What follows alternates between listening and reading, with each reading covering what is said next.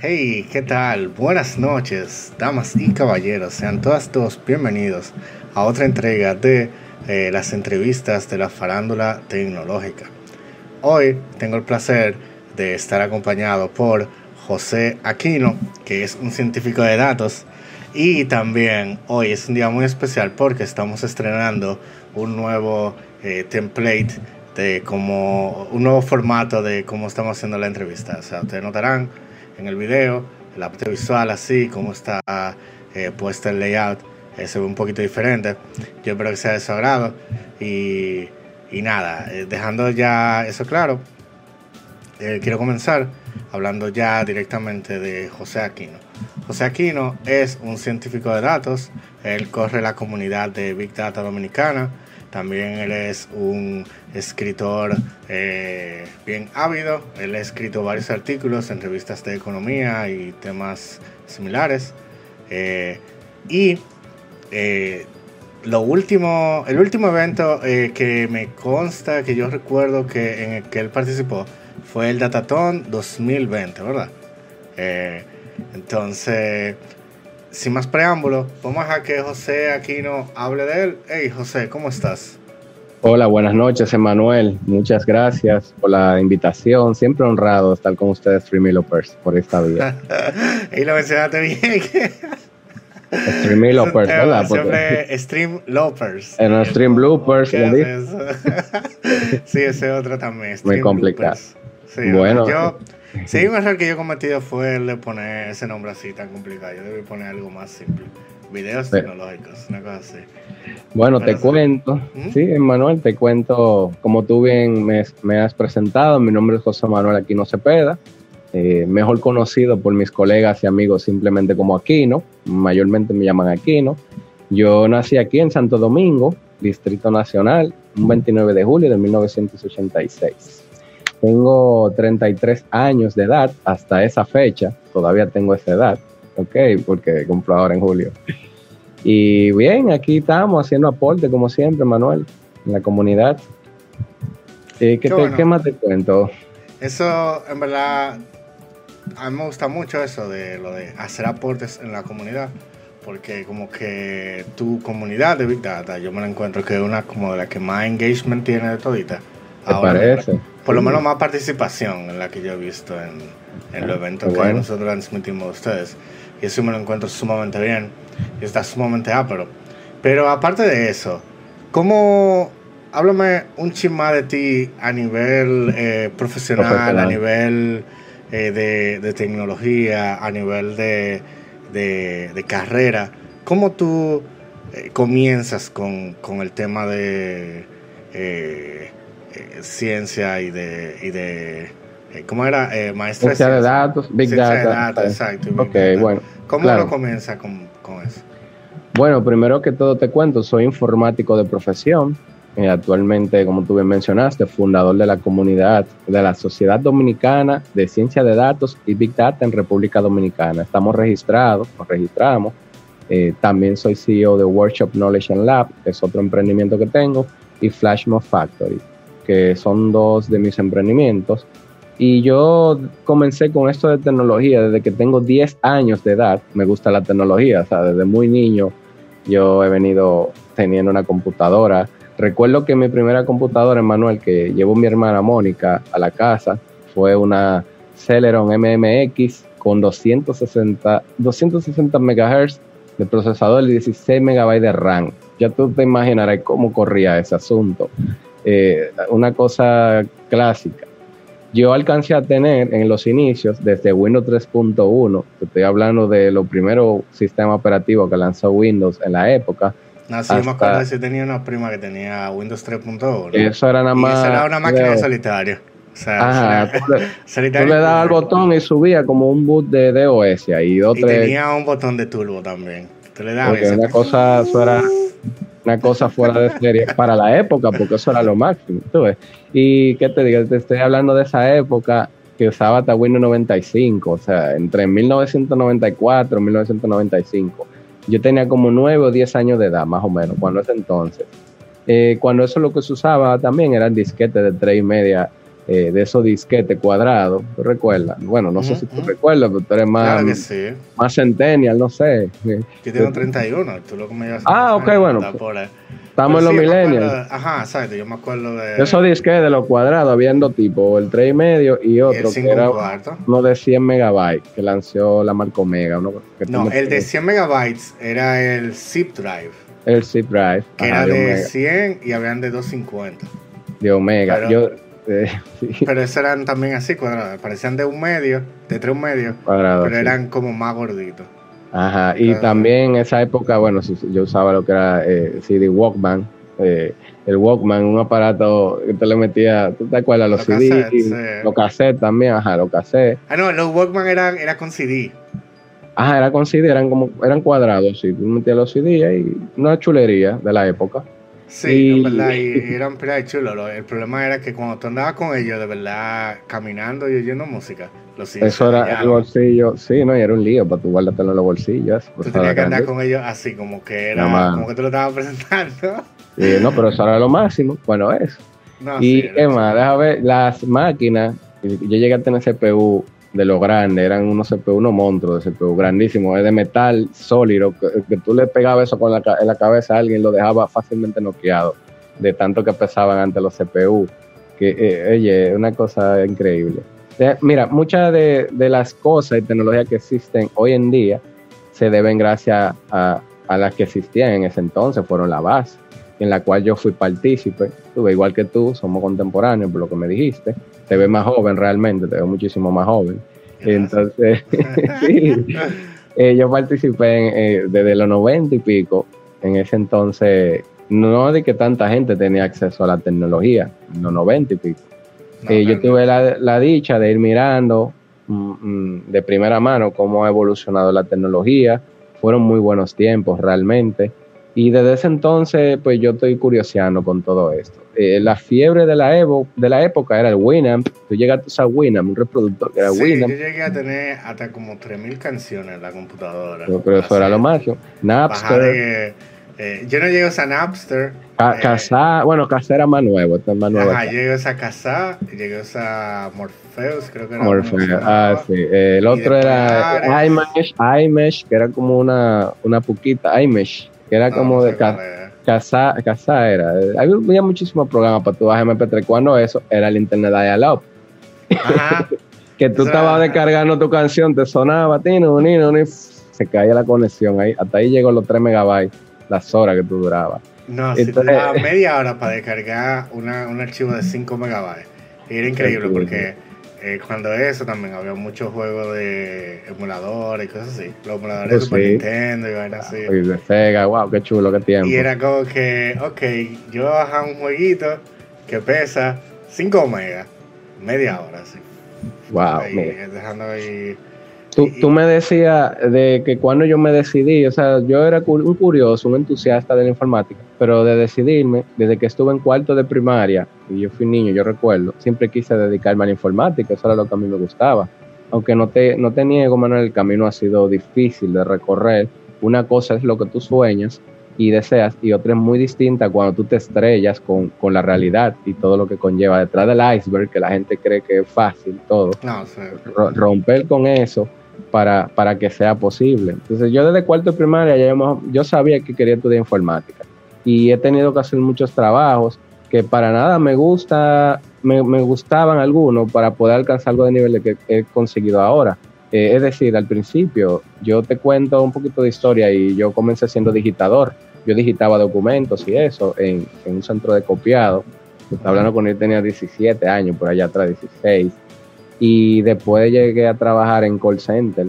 Yo llegué a trabajar en el 220-1111, eh, oh, cogiendo, cogiendo llamadas. Yo hasta me recuerdo el script. Gracias por llamar, aquí no le asisten, ¿qué le puedo ayudar? Estaba yo con mi GC así como estoy ahora, eh, cogiendo llamadas y yo recuerdo, sí, y déjame ver, después de ahí yo fui, yo fui analista, o sea, yo fui creciendo en el tiempo. Eh, en el mundo de los datos. No es fácil, como te dije, porque en el área de sistema, de informática, eh, lo digo con toda la honestidad, hay mucha mala fe. en verdad hay mucha mala fe. ¿Qué que te dice? Entre la misma gente nosotros de IT es difícil, compadre, es complicado. te, estoy siendo, franco. Bueno, no todo, porque no todo el mundo es igual, pero yo recuerdo esa vez. Hay que ver los círculos donde, donde tú te mueves. Y que no, cuando tú no eres. Mi experiencia ha sido exactamente lo opuesto. O sea, yo puedo dar eh, testimonio que mi experiencia ha sido 100% lo opuesto. como que la gente bien. Mm, tuviste eh, Bien eh, como acogedora. De, ¿Te interesa algo? Dale para allá. O sea, eh, ¿te interesa alguna cosa? Dale para allá. Cuando tú no eres, no eres del área al principio, que tú eres un outsider, un extraño, ah, es difícil porque una cosa es que tú tienes el ímpetu, el deseo en tu querer entrar a esta área de IT, ¿verdad? Tan prestigiosa, después que uno está ahí es difícil, pero lo demás no. Es difícil que te dejen avanzar, lo que te quiero decir. Porque yo recuerdo, mira, te voy a contar una anécdota. Eh, yo trabajaba en una empresa de seguros, no voy a resolver el nombre. Yo trabajaba en una empresa de seguros. Yo era digitador en ese entonces. Y yo tenía en mente, ellos no tenían intranet desarrollada, el portal interno de los empleados. Y yo decidí, cuando eso era la fiebre de este CMS, oh Dios, se me olvidó.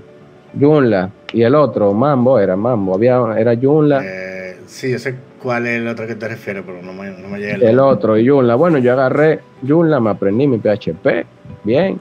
Me puse a desarrollar una propuesta, un portal de intranet, en ese entonces, 2007.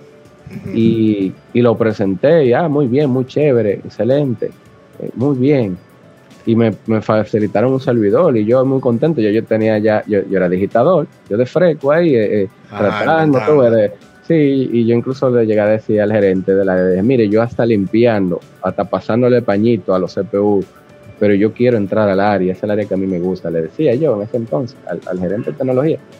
Ah, muy bien, sí, le vamos a tener en cuenta. Lo mismo de siempre.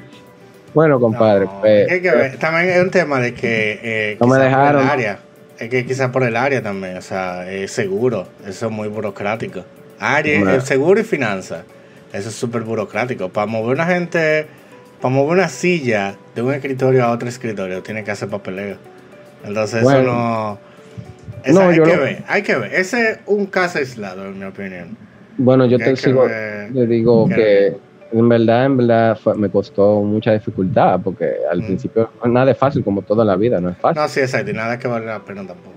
Sí, entonces no, yo lo que hice fue que Después como me dijeron que no, que, o sea, no sé, me tenían mareado con el asunto.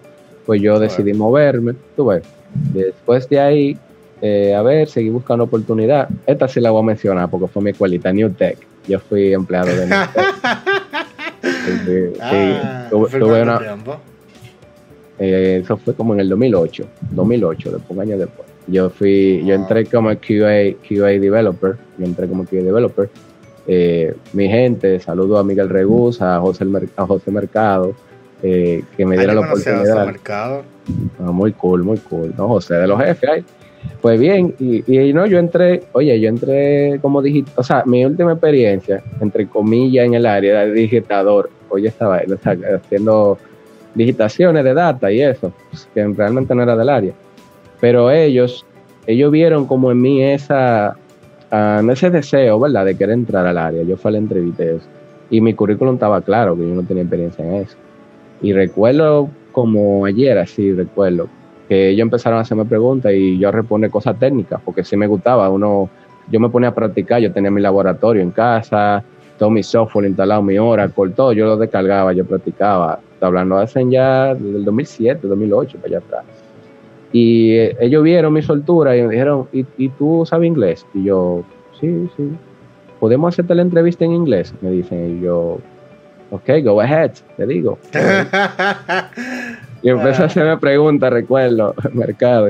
Y, y esos tipos se asustaron, o sea, y dijeron, pero este tipo tiene que estar mintiendo en el currículum de que sí, o sea, realmente él sí sabe, pero no está. Lo que yo me hacía falta, el siguiente nivel, porque me desenvolví muy bien eh, con eso y, pues nada, me fue bien, a ellos les gustó y me llamaron. Hermano, cuando a mí me llaman a hacerme una oferta, yo estaba en el dentista ese día, yo no me lo creía. Yo salté en mano a la dentista y le dije, doctora, con su permiso, oh, que a mí me llamaron, mire, usted es José Aquino, nosotros queremos que usted sea parte de... Ahí fue que comenzó mi historia en el área de tecnología en, en New Tech. para el proyecto de Verizon Business en el 2008. Comencé como QA Developer, después pasé a Database Analyst. Pero 2008, o sea, ¿eso era tú recién salido del colegio?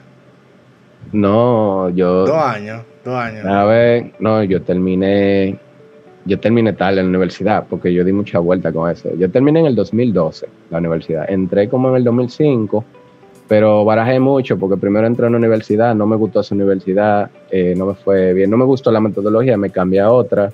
Eh, yo soy egresado de una TEC, Universidad Nacional Tecnológica. En el tiempo yo hice mucho curso técnico. Yo soy egresado de Infotep, de ITLA, de, de muchísimos institutos ahí. Yo soy egresado y eso me ayudó muchísimo, el yo capacitarme, prepararme. Paralelamente yo estaba trabajando mis trabajos que no me daban mucho ingreso en ese entonces, o sea, ganaba poco. Yo decidí invertir en mi formación. Ah, en la Fundación Código Libre, yo estoy de Linux también, con José Paredes, Paredes. Y, y nada, pues me puse en eso. Mira, de verdad, cuando uno se propone algo en la vida, lo que sea, si tú te pones para eso seriamente y no importa los, los obstáculos en el camino, usted sale adelante, sale a flote. Porque cuando tú te propones, o sea, yo, yo me miro atrás en el tiempo, yo digo, ven acá, pero yo he logrado muchas cosas. Eh, o sea, pero fue porque yo me mantuve ahí, tuve perseverancia, constancia. Y nada. Es algo que, la gente como que eh, no tiene mucha paciencia. Ah, paciencia, sí. ah, no, sí, mayor virtud. Eh, como que dicen, yo empiezo hoy y ya en dos semanas creen que van a hacer un sistemazo grandísimo. Ese te queda como no, monstruo. O sea, tú aprendes a hacer la cosa con práctica y con tiempo. no, eso es mi mayor virtud. Olvídate, todos los que me conocen saben que yo soy un tipo que me quedo tranquilo, hay mucha paciencia. Y son muchas de las cosas, Emanuel, que hay que pasar a aguantar, ajena totalmente las circunstancias a la que te encuentres en ese momento, porque eh, te hice un resumen breve de mi travesía pero uno pasa muchas cosas afuera, uno pasa mucho trabajo, eso es igual que cualquier artista, que cualquier profesionista en otra área que tiene que tiene una historia detrás que muchas veces la gente no la ve, la gente nada más ve la gente nada más ve el resultado, el éxito, el resultado. Ay, fulano sí está bien, mira, pero hay que ver detrás qué pasó esa persona. Exacto. y, es, doloroso el camino, no es fácil, pero yo imagino noches ahí. Muchachos, eh, bueno, a las 2 de la mañana, que cenate tres pedazos de pizza fría. y, Una de las cosas que me acuerdo, de las cosas que recuerdo bien es, yo estaba, yo estaba determinado a seguir avanzando en el área. Y, yo recuerdo que yo hablé con mis jefes en ese entonces, con Víctor, Alemania, y yo hice un curso como consultor de Cibel. Cibel es la plataforma de CRM de Oracle, ellos tienen su propio CRM. Y yo estaba, me estaba destinado a seguir caminando la carrera, seguía haciendo carrera y yo, esos cursos eran fuera de, horario, o sea, no, perdón, en horario de oficina. Entonces yo lo que hice fue con mi jefe que le dije que yo estaba dispuesto a ir todos los domingos, ahí se trabaja todos los días, y que yo iba a ir todos los domingos, iba a cubrir la hora extra, me iba a quedar eh, en la noche, con tal de que me permitieran hacer esa capacitación. Y así lo hice. Y, claro, eso es una inversión. Fue mi curso intensivo ahí Oye, yo terminé siendo consultor en Cibel y viajando en varios proyectos internacionales después de eso.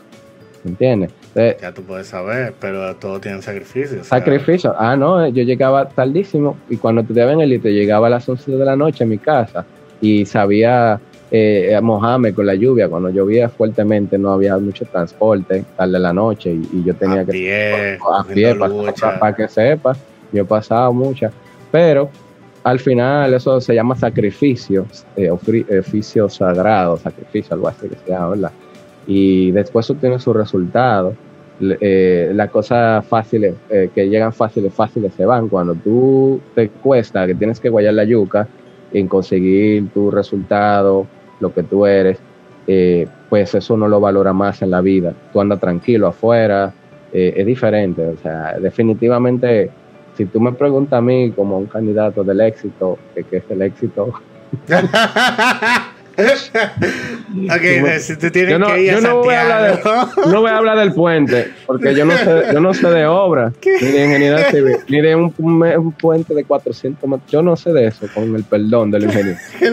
Pero yo sí te puedo asegurar que, por lo menos para llegar al éxito te cuesta más de 400 kilómetros. El estar caminando, pasando trabajo, hermano, no es fácil. Eh, es un cuestión, es una determinación de que tú, es una decisión de vida, de que tú dices, este es lo que a mí me gusta, este es el camino, por aquí es, por aquí me voy. Y tener constancia, perseverancia, persistencia. Tú vas a pasar mucho trabajo, vas a lidiar con gente indecente, gente que, molesta, que no va a querer que tú pases, y tú tienes que aprender a afrontar eso. Y, oye, eso es parte del deporte, como dicen. Pero después, la satisfacción, muchachos, eso es invaluable. Así es. En verdad, sí, o sea, y es como que al final tú tienes que como que enfocarte en algo. Y tú caminas derecho hacia eso que tú estás enfocado. Y ya. Y ya, tú no miras, tú como los caballos. Ahí. Eso que es. si fulano, que si que tú no más preguntas. eso, eso suma para lo que yo quiero. No, pues suelta eso.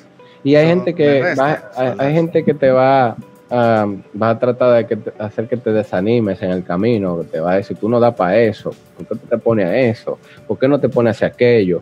Lo otro, porque es muy fácil cuando la persona no tenga el zapato de uno y se pone a estar criticando. Eso es muy fácil. los haters.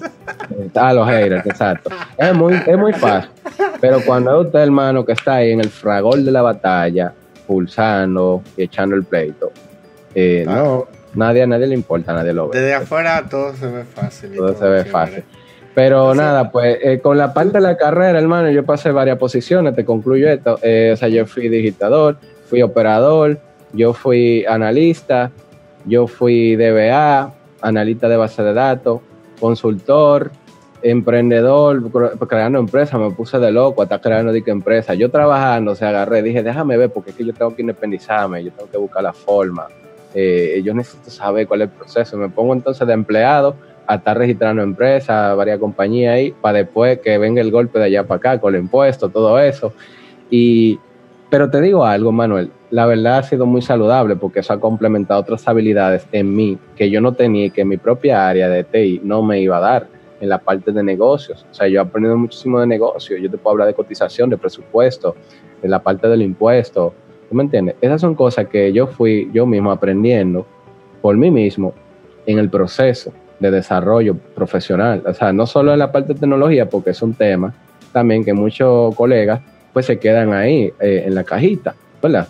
Es así, depende de ti. Bueno, si tú eres feliz, te gusta, uno se queda ahí. Hay otros que decidimos que somos muy inquietos, tenemos que estar moviendo, moviéndonos constantemente, buscando aquí y allá, aprendiendo.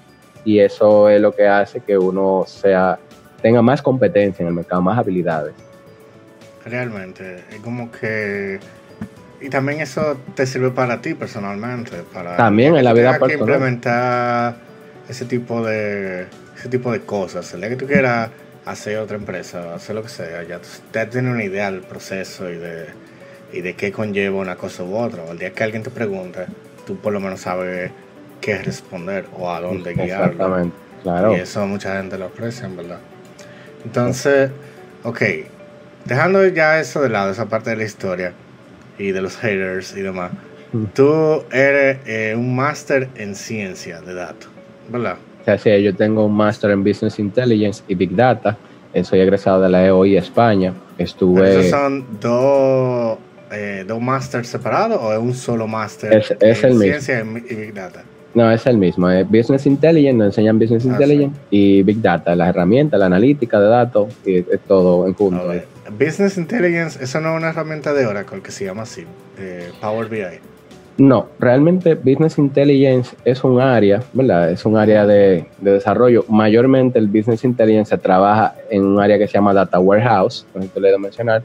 Es un departamento que se dedica a lo que es el, análisis predictivo, analítica de datos, o sea, de tomar, tienen una base de datos, un Data Warehouse, para almacenar data histórica, eh, para hacer reporterías, eh, para presentar a la alta gerencia informes. Eso funciona más con lo que es OLAP, que es la tecnología para procesamiento de analítica de datos. Business Intelligence como tal es un área de apoyo al área de negocios está un híbrido entre tecnología y negocios y se dedica más a hacer los levantamientos de las informaciones en base de datos para tomar mejores decisiones. Lo que tú mencionaste, sí, son herramientas de BI, eh, Power BI, uno puede usar para analítica, en Tableau, ClickSense, entre otras. Ok, pero... Hmm, entonces, ¿qué hace un Business Intelligence? Eh, Sería un analista, ¿tú crees que un analista? ¿Qué hace un analista de Business Intelligence? ¿Qué, qué hace un, analista de Business Intelligence un martes a las 11 de la mañana? ¿Qué está haciendo?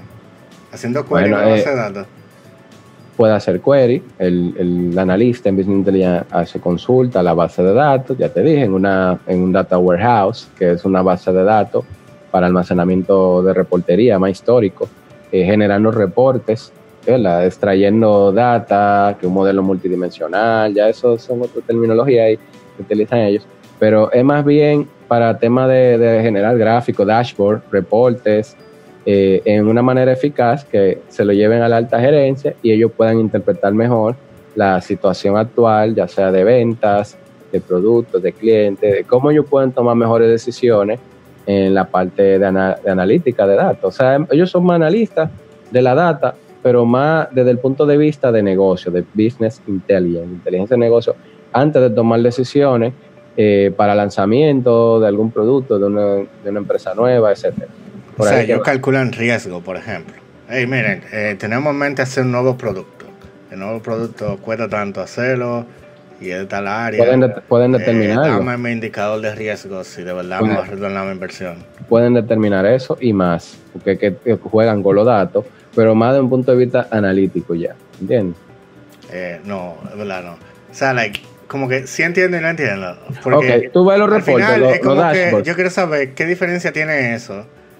Eh, o sea, qué diferencia hay entre eso y yo en mis aplicaciones que pongo eh, un reporte ahí en Crystal Report que le da el agregado de cuántas ventas se hicieron eh, en un periodo determinado. Oye, es más en tema de analítica, de llevarle analítica a la gente de alta gerencia, porque no es igual, por ejemplo, una persona que trabaja con los datos, vamos a suponer un DBA, ¿verdad? Yo he sido DBA, eh, haciendo reportes, haciendo backup, restore de la data, generar un simple reporte sin mucha indagación de negocio, no es lo mismo a una persona que trabaje de aquel lado con Business Intelligence para generar ya informes, gráficos bonitos, con porcentajes, con crecimiento, cuánto tuvimos de pérdida. Es más, tú como, como business intelligence, tú tienes que ser, tú tienes que, conocer el dominio a, fondo donde tú estás trabajando. Por lo menos, por lo menos la parte de business intelligence para una compañía de seguro, tú tienes que saber de seguro. La parte de negocio como tal, la parte de negocio, como el comportamiento, de cómo presentar los datos, ¿verdad? De cómo hacerle una presentación a los VP para que vean el crecimiento que ha ido desarrollándose.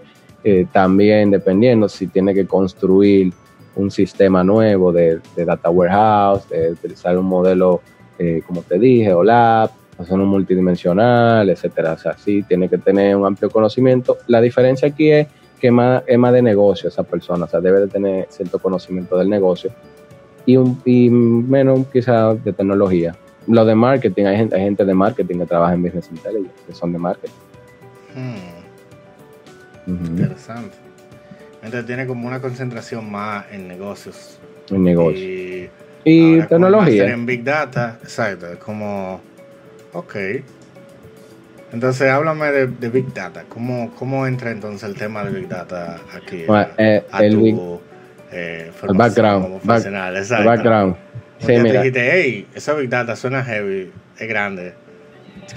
Te, voy a contar la historia ah, de cómo yo llegué aquí, eso tú quieres saber, cómo yo caí en esa, en esa parte de Big Data y eso. Mira, primero que todo, después de base de datos, yo sentía curiosidad por la parte de ciberseguridad. Eso fue hace tres años más o menos. Y yo dije, oh, mira, pero ciberseguridad suena interesante yo sé un poco de ISO 27001, ISO 27002, eh, de, de, indicadores, de analítica, de un par de cosas, de todo un poco. Podemos hablar de todo un poquito. Y no sé, vi como que eso novedoso, pero yo era de la parte de base de datos. Entonces yo dije, pero eso no tiene ninguna afinidad, pero yo quiero hacer cosas diferentes, porque yo siempre he sido así, yo siempre me gusta aprender, tuve cosas nuevas. Y dije, déjame ver si tengo la oportunidad de tener la beca para lo de cybersecurity. Y duré un tiempo detrás de esa beca y no la conseguí. Y en una me llaman y me dicen, mira, sí, tú calificaste para la beca de cybersecurity, para ir de Madrid, eh, está en disposición de venir. Y en ese entonces eh, yo no podía irme porque estaba trabajando y era una decisión de que tenía que dejar el trabajo e irme para allá a hacer el máster completo y era complicado. Y yo dije, bueno, esto está complicado, no voy a poder soltarlo, eh, no, eh, paso. Pero como quiera, yo quería hacer el máster. Y después le caí atrás en como dos años de nuevo, pero era semipresencial, la misma historia. Yo dije, no. Y después salió la de, la de Business Intelligence y Big Data. Y yo dije, bueno, esta se ve interesante, pero yo quiero hacer cosas diferentes. Yo no quiero seguir con lo mismo de datos. Yo quiero seguir evolucionando y aprendiendo cosas nuevas. Anyway, lo que hice fue que le di una oportunidad, o sea, le di un tiro. Dije, déjame aplicar esta, ni modo, ya la otra no está disponible. A ver qué tal. Se me acomodó todo porque yo no sé, pero hay algo del universo, Dios, no sé. Como que las cosas cuando realmente son para ti se acomodan, ¿verdad? En tiempo y forma. El universo, se alinea. Se alinea, se pone así. Sí, ahí es que tú vas. Y no, yo apliqué normal. Yo dije, bueno, ni modo. Si esto es lo que hay, vamos a darle para adelante. Igual, yo he trabajado con datos, con SQL, con base de datos. Vamos a complementar. Vi el Pensum, muy interesante. Vi cosas nuevas. Vi, vi R. Yo estoy con R. Yo vi Python. Un par de cosas chulas. Y, y dije, vamos a darle. Pues sí, todo bien, mira, fluyó rápido el proceso, me fue bien ahí, ahí sí pude acomodarlo en cuanto a tiempo, porque era eh, semipresencial, pero de manera que pude jugar mejor con el tiempo. No cogí vacaciones aquella vez cuando estaba trabajando, sino que pedí un permiso para ir allá, a presentar el proyecto, etcétera. Al final del día caímos ahí en Big Data, Business Intelligence. Mira cómo formamos la comunidad de Big Data de O Mira cómo todas las cosas han ido pasando en el tiempo. Hemos hecho muchísimo aporte, conferencias, talleres totalmente gratuitos para el público. Eh, eh, wow. Entonces, Big Data, tú me preguntabas, mira, Big Data es más la parte de almacenamiento, de lo que tiene que ver dónde va almacenada esta grande cantidad de información, ¿verdad? Por un lado hablamos lo de Business Intelligence, de, del área para el, estudio, analítica, los reportes, de Big Data, más enfocado en los sistemas, un Hadoop, por ejemplo, que tengamos un sistema de distribución almacenada en varios nodos, un Hadoop para almacenar esta grande cantidad de información, petabyte, terabyte de datos, yottabyte, etcétera. tiene que ver más con la parte de almacenamiento, ¿verdad? Y de procesamiento de la información a gran escala. Por un lado, la analítica, lo análisis. Por otro, más la parte de infraestructura, de storage. Entonces, tu especialidad es con lo del análisis en Big Data. Yo me llevo más, a mí me gusta más la parte de Big Data. Yo puedo trabajar con análisis, yo lo puedo hacer, pero mi afinidad es más trabajar con los servidores que almacenan esta cantidad de información, más con la infraestructura como tal, porque yo vengo de la infraestructura, yo no soy tan developer, yo soy un poco ahí, puedo trabajar con R, tuve SQL, pero a mí me gusta más como preparar la infraestructura, trabajar con los clusters, con los servidores y esa parte. Esa me gusta más, me inclino más por esa parte. Tú mencionaste que tú hiciste una maestría en España, ¿verdad? Eh, ¿qué, otra, eh, ¿Qué otro tipo de certificaciones tú tienes? ¿Qué otro tipo de, de educación complementaria o de, de eso mismo, de acreditaciones así como complementarias, que tú digas, ok, yo voy a coger un curso de tal cosa, y voy a hacer un curso de tal cosa, un diplomado aquí, un diplomado allá, un examen de certificación eh, de algún tipo. Eh, ¿Qué otro tipo de acreditaciones así tú tienes? Y tú entiendes que son necesarias para uno eh, trabajar con, en el área donde tú te desempeñas ahora mismo, con Big Data.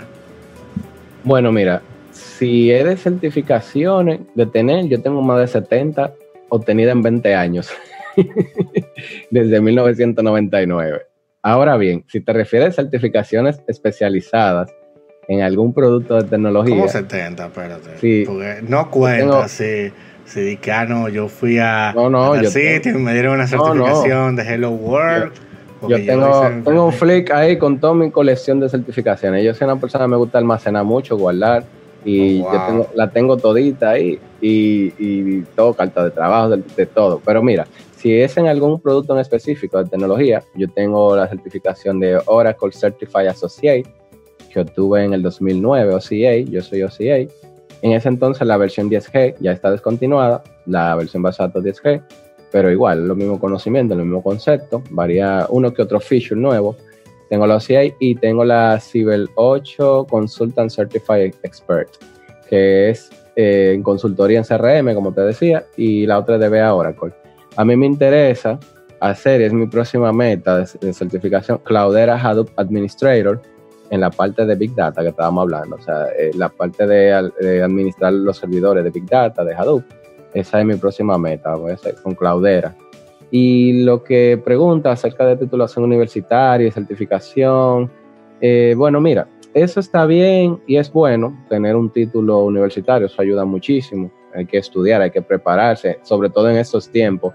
Se está demostrando que cuando tú, al estar mejor preparado, pues tienes mayores oportunidades, aunque los trabajos se están complicando afuera por el tema de la pandemia, es bueno estar preparado, ¿ok? Eso te va a, a llevar un paso adelante y te permite estar al siguiente nivel de la competencia. Sin embargo, yo no aconsejo, Manuel, certificarse sin antes al menos tener cierta experiencia en la tecnología que te estaría certificando.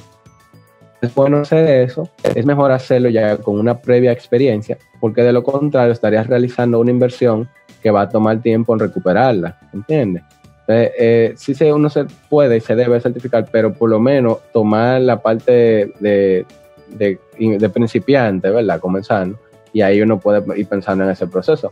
Aunque tú veas que yo te menciono todos esos títulos ahí, eh, no es eso lo que me hace, lo que hace un profesional, es como uno en el área demuestra qué tan bueno es o no, y no son los títulos. Al final, los títulos es como una carta de presentación al momento de tú hacer una, te hacen una entrevista laboral.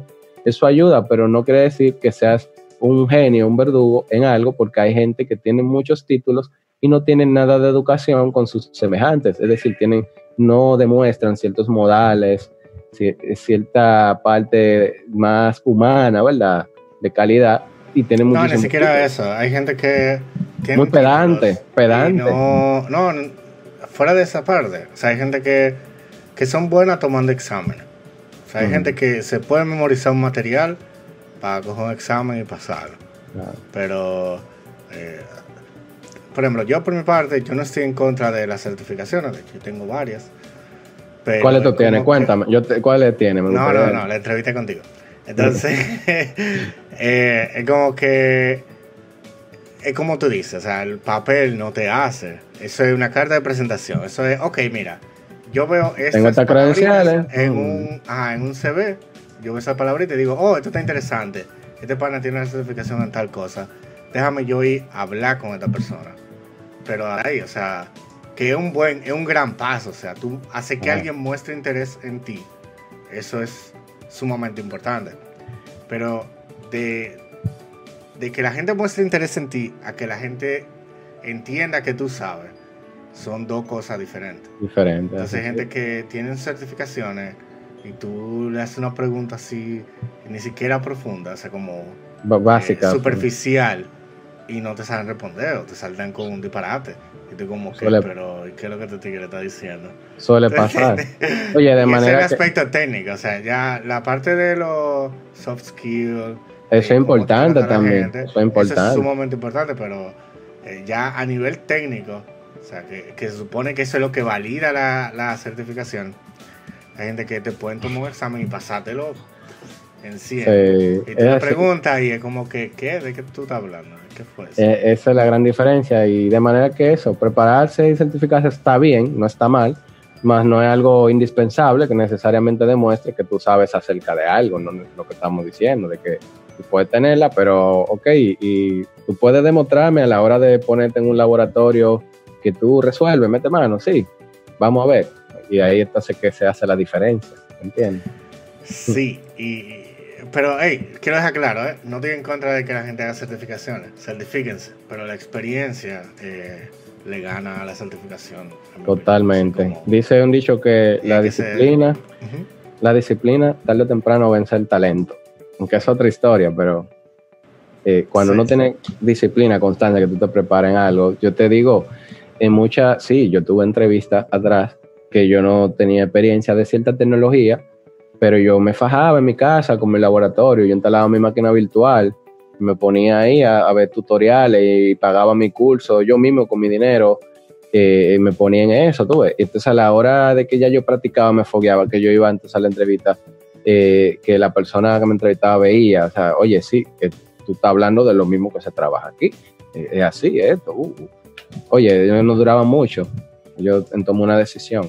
Y así lo hice y me preparé mucho en muchas cosas y eh, me siento bien, me siento satisfecho. Con Qué heavy. A mí me gusta que, que tú seas como de ese tipo de... O sea, que ese sea como tu, tu, acercamiento hacia, hacia ese tipo de cosas. Porque hay mucha gente que como... Hay una frase que dice, fake it till you make it.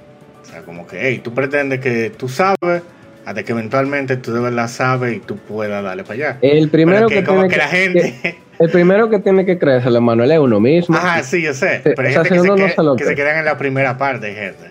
No, pero, enfocarte como en, el no, en lo que tú tienes que, entender y creer. Y, y darle para adelante al asunto. Eso lo recomiendan hasta los grandes empresarios. Eh, a ver, ¿cuál es eh, Richard Branson? Yo sigo a Richard Branson. Él lo dice de que, oye, si tú no sabes algo, tú métete y después tú averigua cómo se o sea, es diferente, como te digo, es, que eso es, una analogía complicada. Porque tú puedes tener el ímpetu, el deseo, tú puedes tener la chispa. Hay gente, hay mucha gente allá afuera que quiere hacer cosas, se pone para eso y quizá tampoco consigue las oportunidades. Dicen que la suerte no es más que el encuentro entre la preparación y la oportunidad sí, tú tienes que tener el 50%. La ley de Pareto me gusta también, que el 20% de esfuerzo alcanzará el 80% de tu resultado. Entonces, si tú estás en eso antes de, después de, algún resultado va a tener tú. Uy, ya tú estás en eso. Bueno, sí. Y esto se está convirtiendo en una, una coaching, festival exacto. Joaquín Robbins, te vamos a decir. Tony Robbins. un coaching de vida profesional. Exacto, ya. Entonces, eh, eso es lo que tú quieres hacer. Cuando te retires ahora, en cuando tus millones, oh, mentor. por Big Data, tú te vas a volver el gurú de, de la felicidad, que, ¿verdad? Que Dios, que Dios te escuche.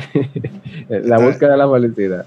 Ese, ese es tu, tu, tu meta, ¿verdad? Después de que tú termines de juntar. No, yo si puedo. No, yo he tenido mentores. Yo quiero decirte algo, eso es muy importante eh, eh, yo puedo devolver un poco de lo que mis mentores me han dado. Voy a mencionar a mis tres mentores. Roberto Pérez de Fría, uno de mis grandes mentores. Eh, el, doctor Héctor Jaeger, que me ha orientado muchísimo en liderazgo, mi aprecio y cariño. Darmi Mota y la señora Mayra Holguín. Ellos considero que en el tiempo, en ese tiempo que yo te hablé, me han ido ayudando a ir creciendo, porque a veces nosotros mismos, nosotros no nos vemos ni vemos muchas de las cosas que hacemos. O sea, a veces tú, el tú poder conseguir a alguien que te apoye, te oriente, te dé una guía, ¿verdad? Para eso los mentores, para guiarte. Eso te ayuda a crecer, pero mira, despegar así. Entonces yo le agradezco mucho a mis mentores. Lo mismo yo devuelvo a veces. Yo soy profesor, no sé si tú sabes, pero a mis estudiantes.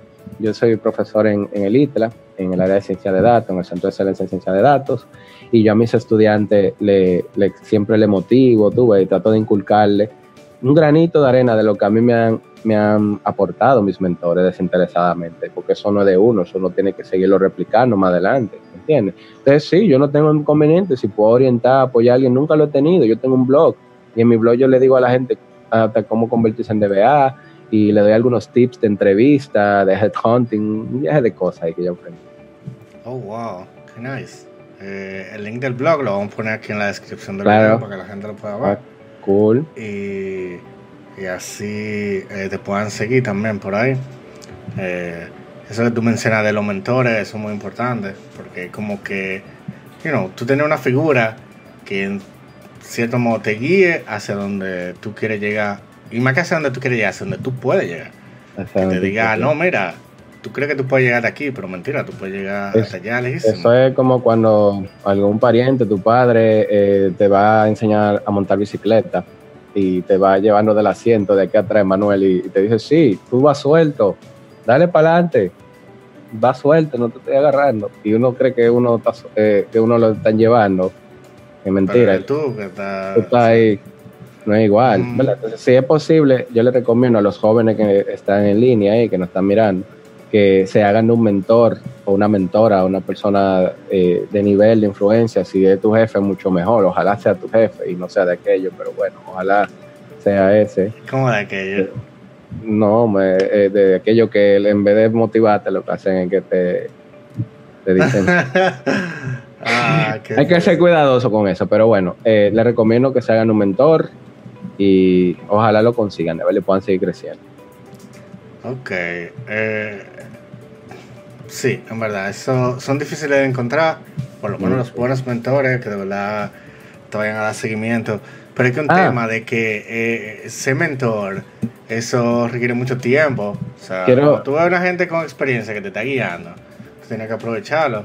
Yo quiero agregar algo, eh, discúlpame, yo que, antes que lo olvide, antes que lo olvide, quiero agregar a lo de los mentores, asegúrate, las personas que vayan, que quieran reclutar un mentor para sí, traten de que sea una persona que no sea de su misma edad, si es una persona de una edad superior, mejor, como experiencia, no necesariamente, es indiferente, que sea una persona de diferente cultura, diferente estatus social, de que haya recorrido el camino que tú quieres seguir. Si tú te enfocas por como deportista, por ejemplo, hazte de un mentor que ya pasó por ahí, que fue atleta, que te ayude, que tenga la disposición, o en el mundo empresarial, a mí me gusta el mundo empresarial, emprendedor y eso, emprendimiento.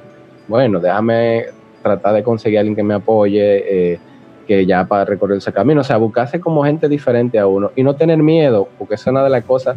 Yo antes, de la, yo tenía, los, nosotros los informáticos, la mayoría, tendemos a ser introvertidos, Manuel, introvertidos de adentro, de que nos da mucho trabajo, dificultad de hablar, expresarnos, hablar en público, de lanzarnos, porque uno va, es más como técnico o de tipo flemático, la personalidad más flemática. ¿Sabes que yo tengo una teoría de eso? Yo creo que eso es culpa de, la naturaleza del mismo trabajo, porque es que tú te acostumbras a durar el día entero, ajá, sin interactuar con nadie.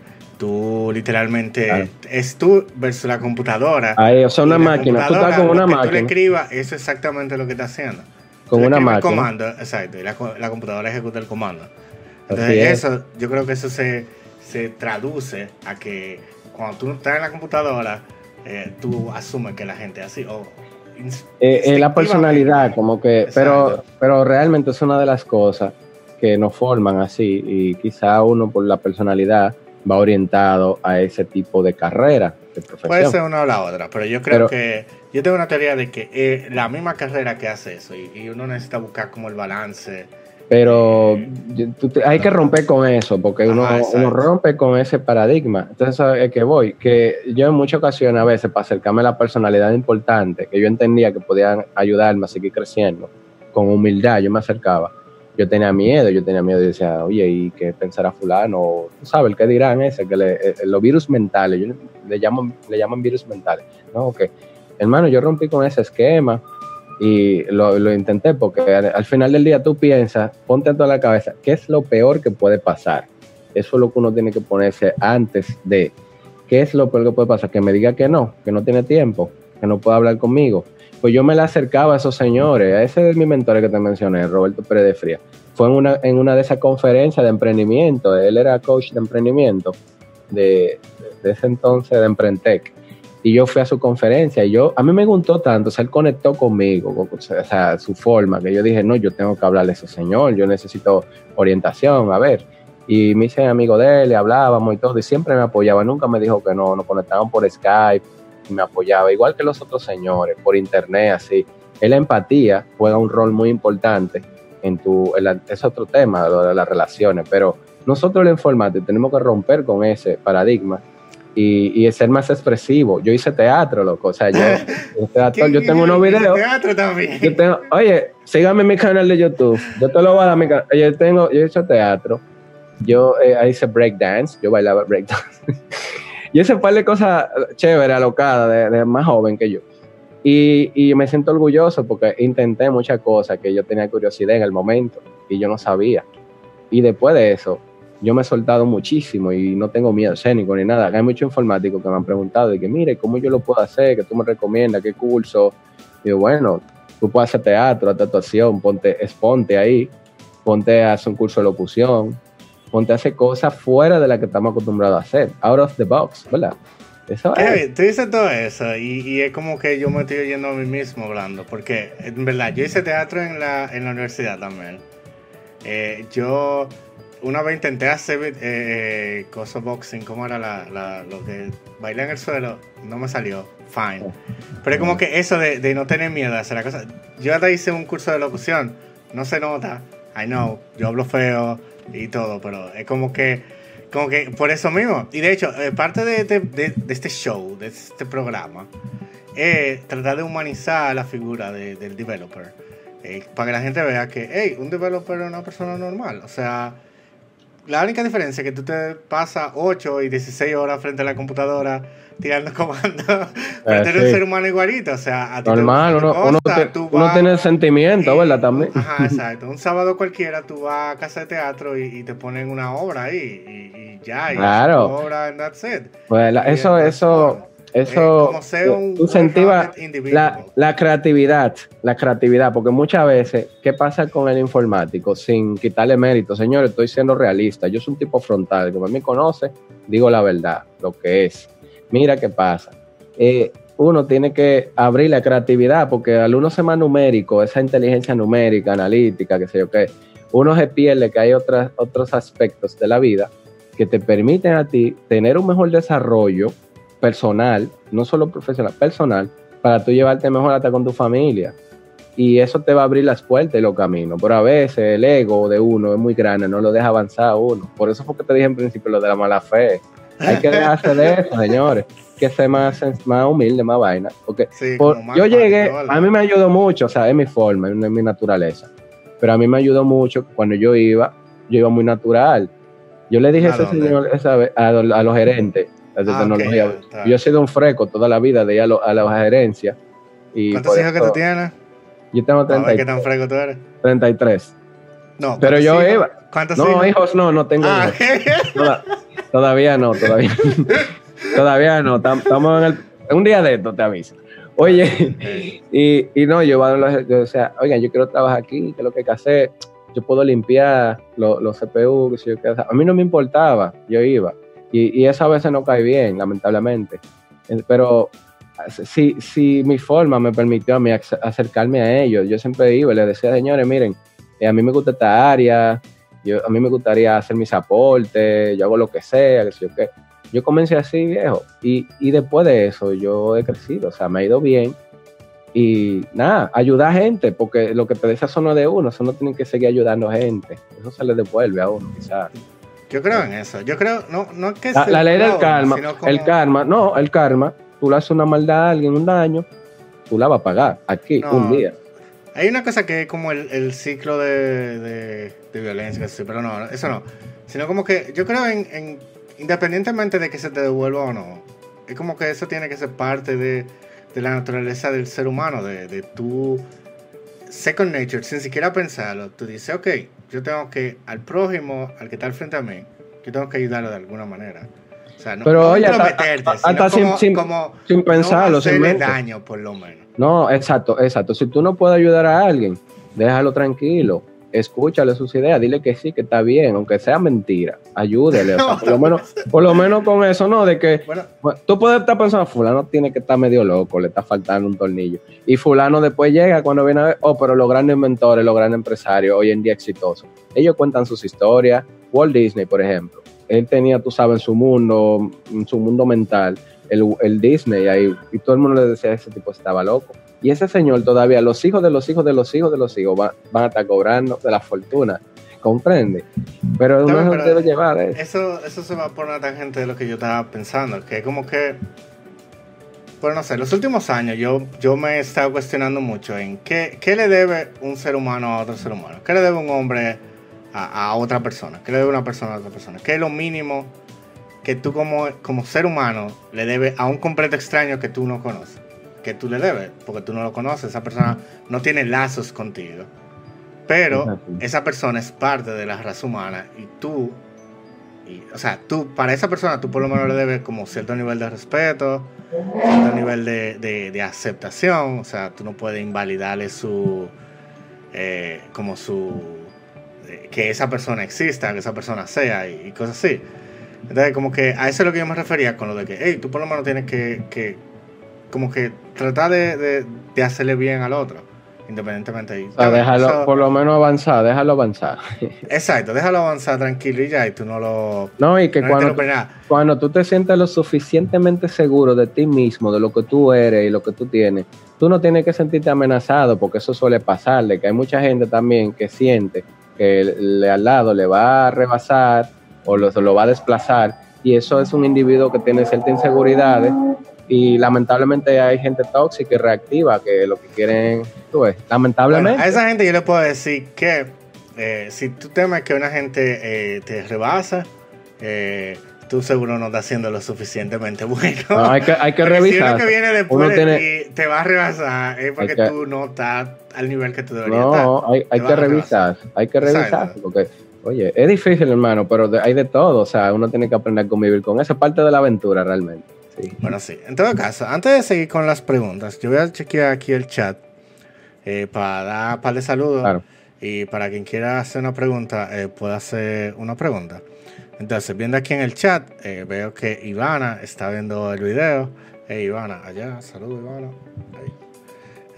veo que tenemos a Ivonne Bueno Cáceres. ¿Tú conoces a Ivonne? Sí, yo la conozco a ella. ¿Tú la conoces? Ajá, te es familiar. Ella siempre, siempre me ha estado apoyando, en mi, es, mi esposa que está ahí en línea. Oh, wow, qué Siempre me ha apoyado. Ah, es importante. Eso yo preguntando por hijo y vaina. No, todavía, pero siempre dicen que detrás de un gran hombre hay una gran mujer. Es verdad eso, porque cuando tú después que te pones con eso en serio, mire que esas mujeres están ahí atacando a uno, muchacho. Ya es diferente, la vida le cambia a uno. Sí, yo lo que creo es que más que detrás de un gran hombre hay una gran mujer, es que detrás de una gran persona hay una gran red de soporte. Tú tienes que tener... Con otras eh, palabras. Exacto, porque no necesariamente tú tienes que estar casado, pero tú sí tienes que tener una red de soporte, tienes que tener amigos que no ah, necesariamente trabajen contigo. O sea, gente que tenga ahí para...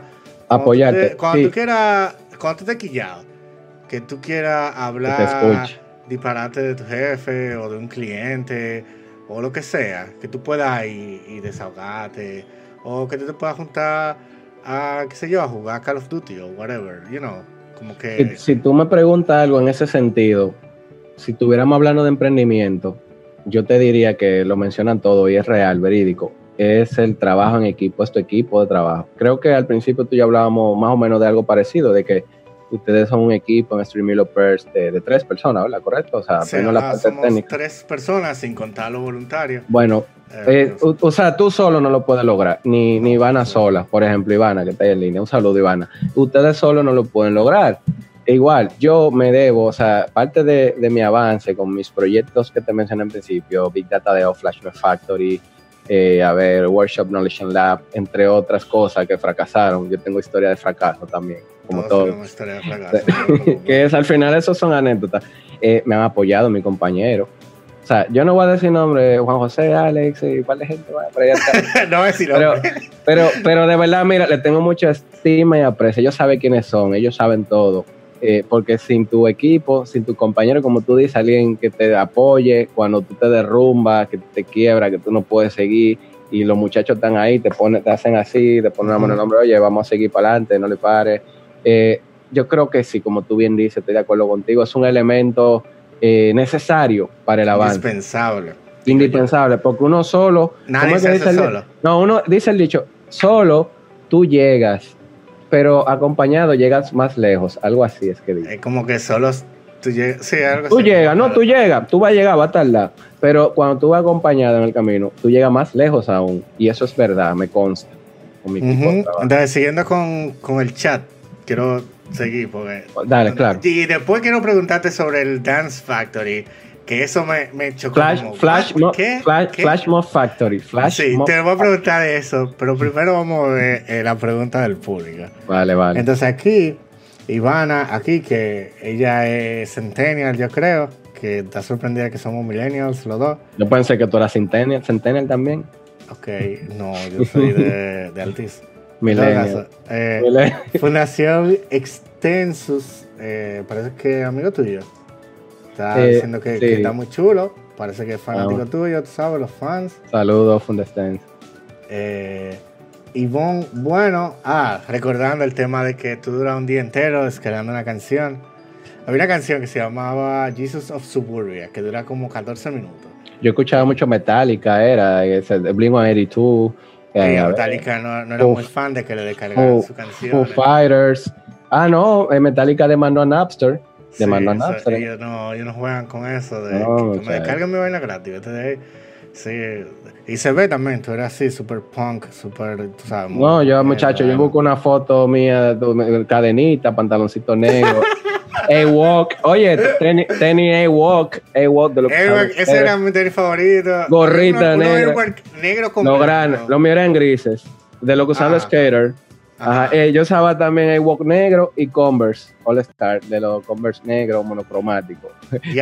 Yo hablo contigo como que yo estoy hablando con siento identificado. Sí, like full, la verdad que sí. Y jugaba. Tony Hawk Skater. Tony Pro Skater 2 es el mejor juego que Oye, al final, va a salir el uno nuevo. Van a sacar el remake ahora. Exacto, Y yo, yo ahí esperando. Yo jugaba, eh, Emanuel, yo jugaba Final Fantasy Sí, 7 de verdad, o la la ocho. 9, la acabé. Sí, La 9 yo la compré de nuevo los otros días porque yo nunca la acabé. Mm. Eh, pero. Yo bajé Tetramaster. Yo tengo, yo tengo Tetra... Es Tetramaster. Tetramaster es un jueguito de cartas que es dentro del juego de Final Fantasy 9, que tú hacías batalla con cartas. Tú jugabas en el mismo No juego. llegué. Ah, yo no, llegué, o sea, en la acabé. 8 yo me acuerdo que estaba el, el tema de los junctions, que había también una vaina de, de cartas. Y en Ujú. la 7 era con los materia. Pero en la 9 yo no llegué hasta ahí. Yo me quedé en la 9 cuando Knives se cambia el nombre y que aparece eh, otro, otro brujito. Eh, en la nueva es a Bibi, el brujito. Eh, No, pero que aparece otro, que hay como un brujito. No sé el el, el, yo sí, yo era súper viciado. Y Zelda, yo jugaba Zelda, la Ocarina Sí, del Tiempo. Estamos por muy buena tangente. No, Esto es gamer, no es gamer, lo siento. Sí, exacto, tú tienes un, un streaming gamer. Entonces tenemos a. Eh, tú ves, eh, Fundación. Eh, es, espérate, what? Ah, ok, Ivana aquí diciendo que. Admirando que tú, hasta limpiando CPU, tú. Porque tú querías, estabas motivado. Y eso es lo que yo trato como de, de decirle a. Yo trato de ser como, como un poquito como mentor con ella. No un poquito, yo trato como de mentorearle, de decirle. "Hey, De apoyarle, guiarle. Ajá, sí. entonces una cosa que yo siempre trato de decirle, eh, hey, cuando tú quieras hacer algo, tú vas a buscar la forma de tú hacerlo. Entonces cuando Claro. ya hace algo como que lo deja a medias, eh, es como que tú lo hiciste así porque tú no querías hacerlo. Y tú tienes que... Lo haces, know, eso, eso también se llama, atención al detalle a la cosa que se llama procrastinar, eh, Emanuel, procrastinación, que es cuando tú retardas un poquito. O sea, am, tú estás haciendo una tarea, no te gusta mucho, la, la mueves, la dejas de hacer, te pones a hacer otra que sí te gusta. Y eso no está bien, uno tiene que romper con Pero eso. parte de la procrastinación, hay- yo entiendo que hay dos razones por las que la gente procrastina. Una es eh, falta de como de guía. O sea, ambas son por falta de enfoque. Y una es por falta de dirección. O sea, yo te pido a ti hacer algo y no te di la, la dirección suficiente para que tú la hagas. Y otra es por falta de, de motivación. O sea, hey, yo de verdad lo quiero hacer, pero en verdad, como que no quiero hacerlo. Oye, escúchame, yo, yo no puedo evitar de reírme con Raidelto Hernández. Un saludo a mi amigo Raidelto Hernández allá en Canadá. Óyeme, yo no puedo, yo, yo no puedo aguantarme, Raidelto, con tu pregunta. ¿Qué pasa? Él puso algo en el chat. Yo te voy a Mira, mira, a ver, mira a ver qué pregunta. Bueno, Voy ahora. eh, Está bien, está bien. Sí, vamos a seguir en el orden. Entonces, eh, que Fundación Extensos dice cuando hay interés, eh, se busca la forma, que eso es- va al tema que estamos hablando ahora mismo. Eh, Elizabeth Carrasco te estaba aplaudiendo algo que tú dijiste, seguro fue una de las frases eh, filosóficas de José Coelho. Eh, Claudio Sánchez eh, diciendo aquí que estamos rompiendo paradigmas. Y eh, mandó un super chat con una manita arriba. Hey, mil gracias por el apoyo. Hablando de super chat, voy a traer ese tema. Si ustedes quieren apoyar el canal, una de las formas que ustedes pueden hacerlo es en estos live stream. Ustedes pueden mandar un mensaje con super chat. El super chat lo que tú haces es que tú pones como una cantidad de dinero X y entonces el mensaje sale highlighted y Ah, dura un tiempo también highlighted en el mismo chat para que todo el mundo lo pueda ver. No conocía eso. Yo lo puedo ver ahí directamente. Bien. Entonces, déjame ver qué más. Ivonne, eh, diciendo que apoyándote en todas tus eh, aventuras eh, súper chéveres del teatro, que eso ayuda a que tú seas más extrovertido. Eh, Claudia aquí, Fuego Fuego. déjame ver. Yo no comencé a mandar fuego. Aquí dice que yo estoy mandando fuego y yo no mando fuego a nadie. Entonces, a ver qué más. Ajá, y van de acuerdo conmigo, que hay que tener amigos, familia. Claudio Palins, Claudia Palins, eh, mandando saludos. Hola Claudia. Raidelto hace una pregunta, déjame leerla en mi mente antes de leer en voz alta, no voy a hacer. No, no está tan mal. Eh, ok, entonces, Ivonne es dominicana. No, realmente no. Yo le voy a contar, yo le voy a, si tú me permites, le contesto la pregunta. No, la, vamos a responder. pero déjame, déjame hacer catch up con el chat. Eh, a ver. Ok, está bien, ya, Harry. Sí, responde la pregunta. Eh, ¿tu, tu, tu esposa entonces no es dominicana? No, ella es mexicana. Órale, güey. ¿Qué hablo? ¿Y qué tal? ¿Cómo, cómo sucedió eso? Bueno, eh, estoy contestando la pregunta de Raidel, todo, todo, es aparte. Para hacerte la historia. ¿no? Eh, okay, la entrevista a ti. Si, si tú no tienes problema, eh, no, para la, nada. La, pregunta de Raidelto y, y responde. No, todo el mundo sabe. Bueno, mira, eh, a ver, yo realmente. Ay, qué incómodo. yo. Eh, eh, incómodo no tiene que No, no, no. Yo lo voy a contestar, esa parte de mi historia. Bueno, yo, tenía, yo, yo, tengo muchos años, así mismo, como yo te conté en mi historia, que yo no nací con la computadora de casualidad, porque no se puede, pero yo chateaba mucho por, por internet. O sea, yo usaba mucho, yo te conté IRC, no te conté IRC, MSN Messenger, el muñequito eh, eh ICQ. yo usaba todos los chats, hasta Jabo Hotel, no sé si tú lo conoces, unos muñequitos ahí. Sí, Jabo Hotel. Muchísimas plataformas, enciendo Latin Chat, enciendo plataforma de chat, yo, yo me la conozco toda, porque, porque yo chateaba mucho, lo mismo del que hablamos introvertido, pues uno para conseguir la novia en ese entonces, uno era complicado, ¿entiendes? Para poder acercarse y vaina.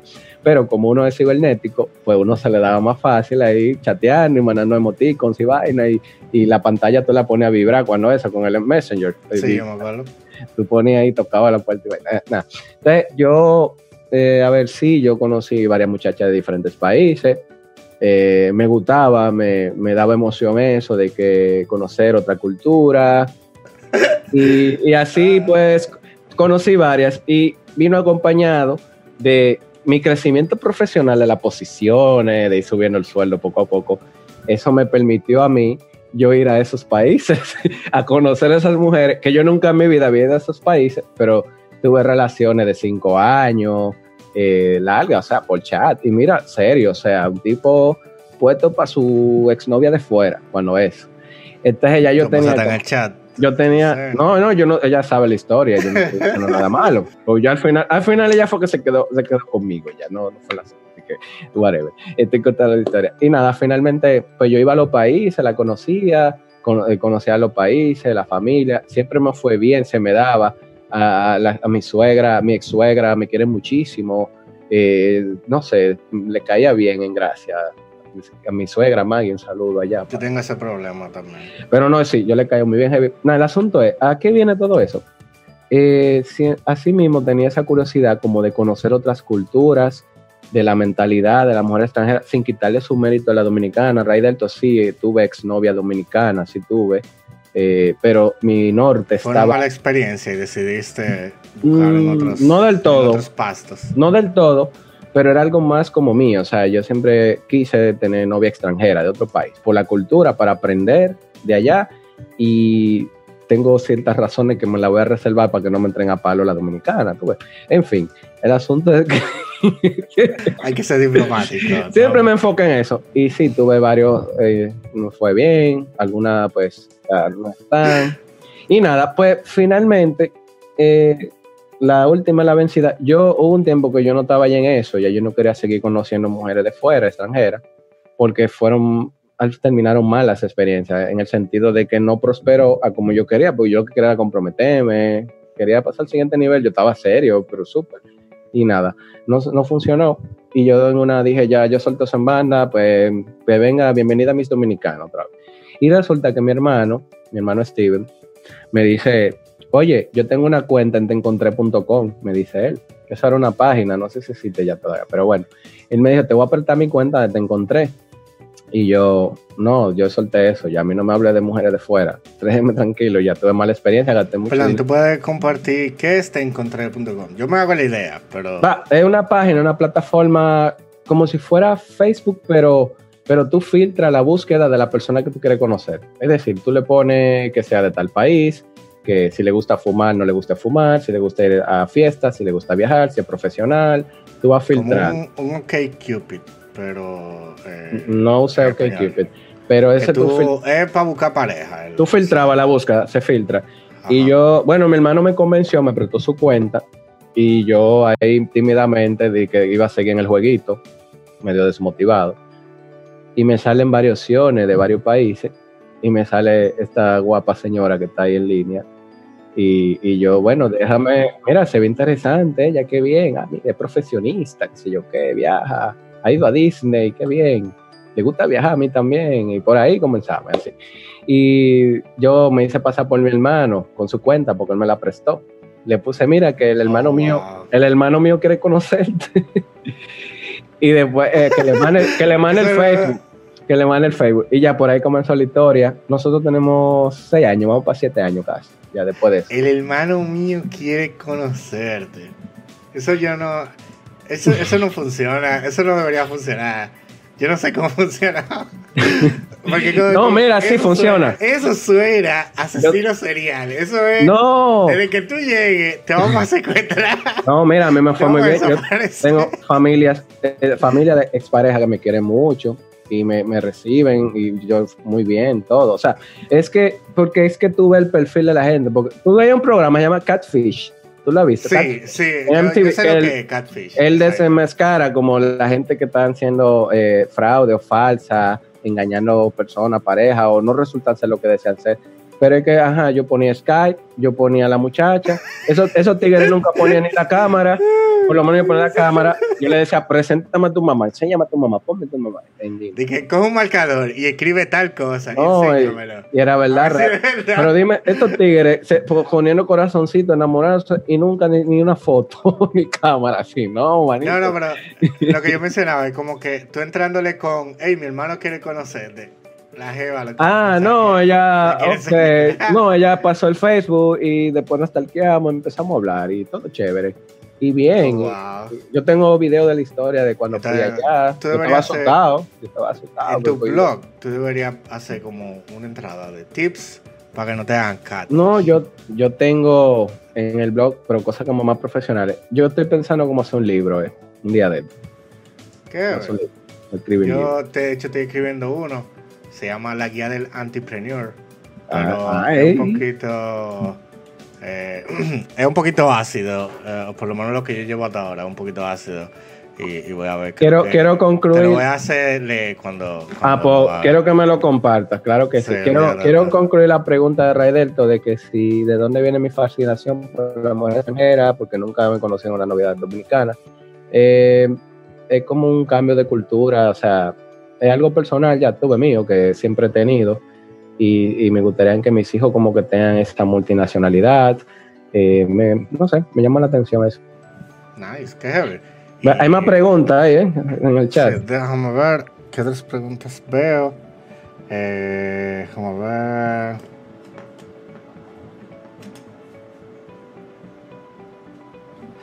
Ok, ya están preguntando sobre Flash Mob eh, Factory. eh, que Flash Mob. ¿Por qué ahora tú eres gerente? Eh, déjame ver. Y que pregunte por Yokairi Laureano, de Aires Humanos. Ujú, Ok, Raidelto. ¿La puedo ir contestando una a una? Eh, bueno, antes de eso, ¿tú has pensado eh, migrar del país? Ok, una buena pregunta. Mira, Y me da vergüenza con Ray Delta, porque Ray Delta y yo tuvimos varios temas de debate con eso en principio. Yo era una Muy persona. agitados los debates. Ustedes No, no, no, pelean, Ray Delta mi pana full, ve acá, Ray Delta, Ray Delta, ¿qué es lo que? Eh, ahora Ustedes este. son, son profesores de élite, la tienen que ser Sí, panas. no, Ray. Delta, Ray Delta es mi hermano. Ray Delta y yo nos conocemos desde el inicio de New Tech, para allá Ray atrás. Delta es la hostia. Oye, eh, la pregunta, repíteme la pregunta, que lo olvidé. Que si has pensado. Emigrar del país. ¿y Mira. En principio, yo era muy, muy, muy patriótico en el sentido de que yo tuve esa discusión con Red Dead, ¿sabes? ¿Se acuerdan? Eh, no, porque este es nuestro país, nosotros tenemos que echar el pleito aquí, aquí fue donde nacimos, esta es nuestra patria, tenemos que echar para adelante. Eh, yo defendía mucho eso, tú sabes, y, y no, pero que sí, o sea, discutíamos de eso, porque si bien la realidad de nuestro país es maravilloso, el país de las maravillas, con todo all ¿verdad? Todo incluido, es cierto. El tema del avance de desarrollo profesional es complicado aquí y eso no, no es mentira, es complicado. Es un bajo porcentaje que está en el éxodo del desarrollo de la bonanza económico, buena remuneración, vivir decentemente. Es un col es limitado, es una brecha muy limitada estoy hablando de la gente del campo de nosotros. Yo no estoy hablando político ni nada de eso. Estoy hablando de cuando usted estudia, se faja, que tiene pocos recursos, que no es hijo de un empresario. Lamentablemente, el camino duro. Fajarse, trabaja duro. ¿Qué te quiero decir con esto? Yo, sin embargo, pensaba, ok, vamos a echar el pleito aquí, no importa. Vamos, aquí fue donde nacimos. Pero con el tiempo, mi idea patriótica se fue desgastando, lamentablemente. Con dolor, me, me da dolor decirlo porque yo me fui dando cuenta, lo mismo que me, hacían, me planteaban mis colegas, de que aquí no, pero es que aquí no, no avanzamos, aquí duramos 20 años fajados, 30 años, y, y, el avance es muy lento, no se ve de inmediato. Por lo mismo, por que la, la, escala salarial eh, no es difiere de la, de la escala real, de lo que debería ser, por ejemplo, por mencionar un ejemplo, o el tema burocrático del avance, de que verdaderamente los méritos, tú tenés el mérito, es difícil. Entonces, me da pesadez decirlo porque es fuerte, pero sí, ya yo he estado pensando en emigrar del país, porque yo veo que ese esfuerzo que uno ha estado haciendo me ha costado mucho tiempo el ver algo, entonces decir, wow, se le ve algo aquí, ¿no? se le ve el Lexus que tanto le ha gustado, no, no se me ve, no lo tengo. ¿Entiendes? Y no es algo por ostentar cosas materiales, sino como metas tuyas, personales, goals, que tú digas, yo lo voy a tener de aquí a cinco años, cuatro años. Caballero, no ha funcionado. por más que uno forza. ¿Cómo es que dice nuestro amigo Luis? Keep forcing. ¿No es? ¿Qué él dice?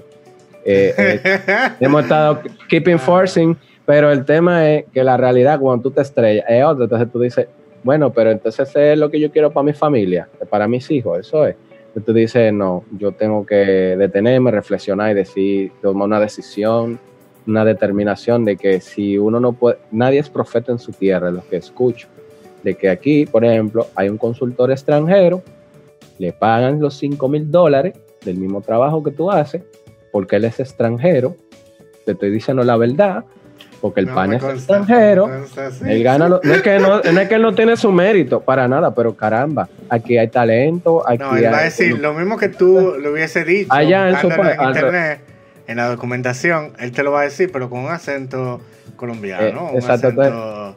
Yo me he puesto a, reflexionar y digo, pero si yo tengo la misma preparación, la misma experiencia, la misma capacitación, ¿por qué a mí no me pueden dar esa oportunidad o llevarme ahí? ¿Tú Tiene que- hay que mandarlo a buscar de fuera. No, el malo eres tú. ¿Por El malo eres qué? tú y el ma- lo malo somos nosotros. Porque quien accedió al trato original de, de por qué tú estás donde tú estás, pues tú, en cierto modo. O sea, no es, cu- no es echándote culpa, no, no es No, antagonizando. no, yo te entiendo, o sea, es un Pero es como asunto que de el que- el que aceptación, accede, ajá, que- aceptar. El que accede a, a los a los vainas es uno. Por ejemplo, cuando ajá. yo trabajé en New Tech, y yo le dije, mira, yo quiero tanto, y lo puse cuando yo quería. Y ellos me pusieron una vaina como, o sea, eh, no, no, no el número, pero imagínate que yo pedí 65 y ellos me dijeron de que no, te vamos a pagar 50. Y yo, no, pero es que eso no está ni cerca de lo que yo puse. Y es una gente que, que normal, y dice, está bien, yo lo voy a coger porque tiene miedo. Oye, hasta menos. tengo que aceptar lo que me pusieron y ya.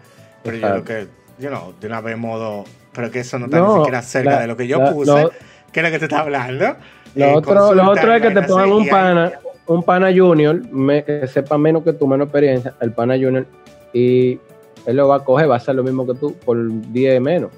Yo estoy hablando la verdad, eso es lo que se ve en el mercado. Es que no, tú, y más en vaina técnica, tú recibes lo que tú pagas.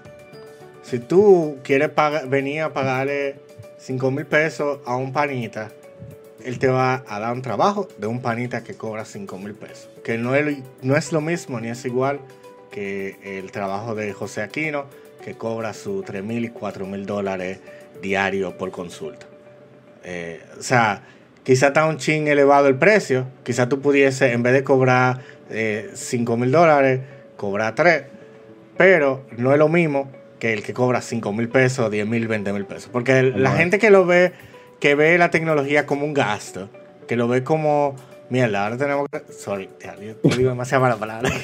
Dominicanismo. Sí, sorry. Eh, anyway, la gente que, que ve la tecnología como un gasto, terminan gastando más de lo que creen que se van a ahorrar. Yo he conocido gente que me han saltado con cosas como que no, que nosotros teníamos un proyecto y se lo, se lo dimos al postor que menos dinero cobró y tuvimos que abrir de nuevo el proyecto porque el tipo es un charlatán y nos quedó malísimo. Y es como que, ok, entonces tú por ahorrarte 20% eh, o 30%, eh, le confiaste la vaina a, un tigre que, iba a ser, que, no cumplió, hizo un disparate.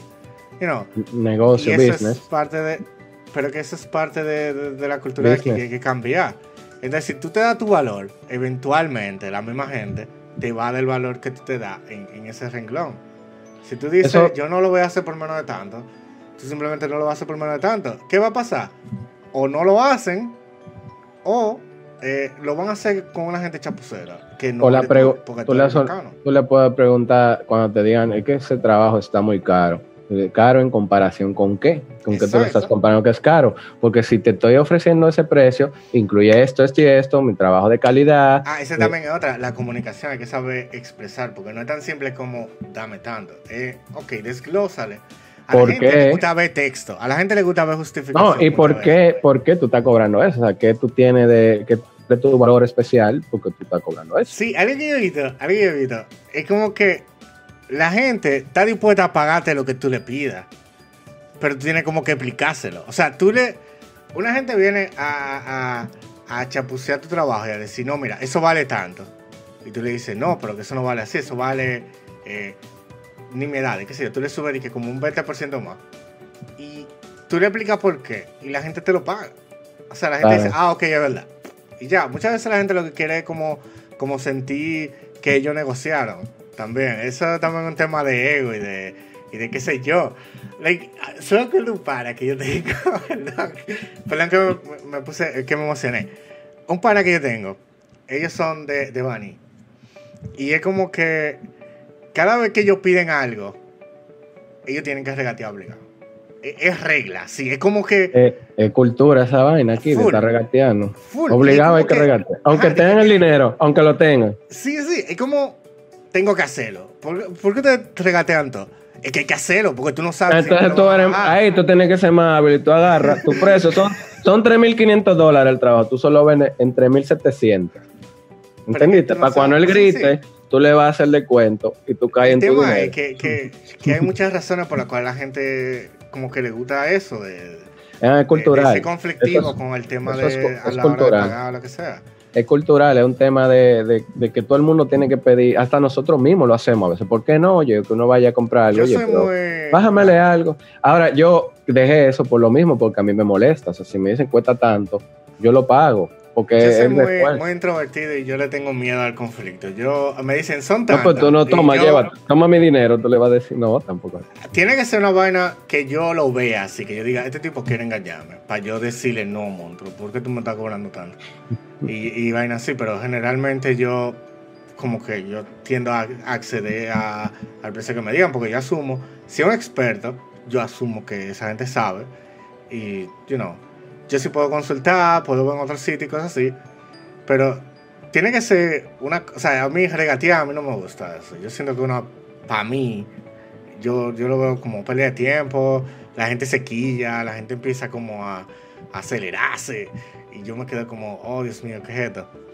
Entonces, anyway, déjame ver algo. ¿Qué dice aquí? Eh, el caso es que, que como que como que la gente, I don't know, a, a mí me da miedo el conflicto. Y ya, y yo tiendo a simplemente acceder a la cosa cuando la gente eh, me dicen son tantos. Y, y ya. Que eso es algo que tengo que cambiar. Porque en verdad, esa es la actitud de, de tu negociar. Eso está bien. Eso está bien. Hay gente que se pasan, como en todo. Pero sí, y más cuando es cobrando por tu trabajo, tú tienes que negociar.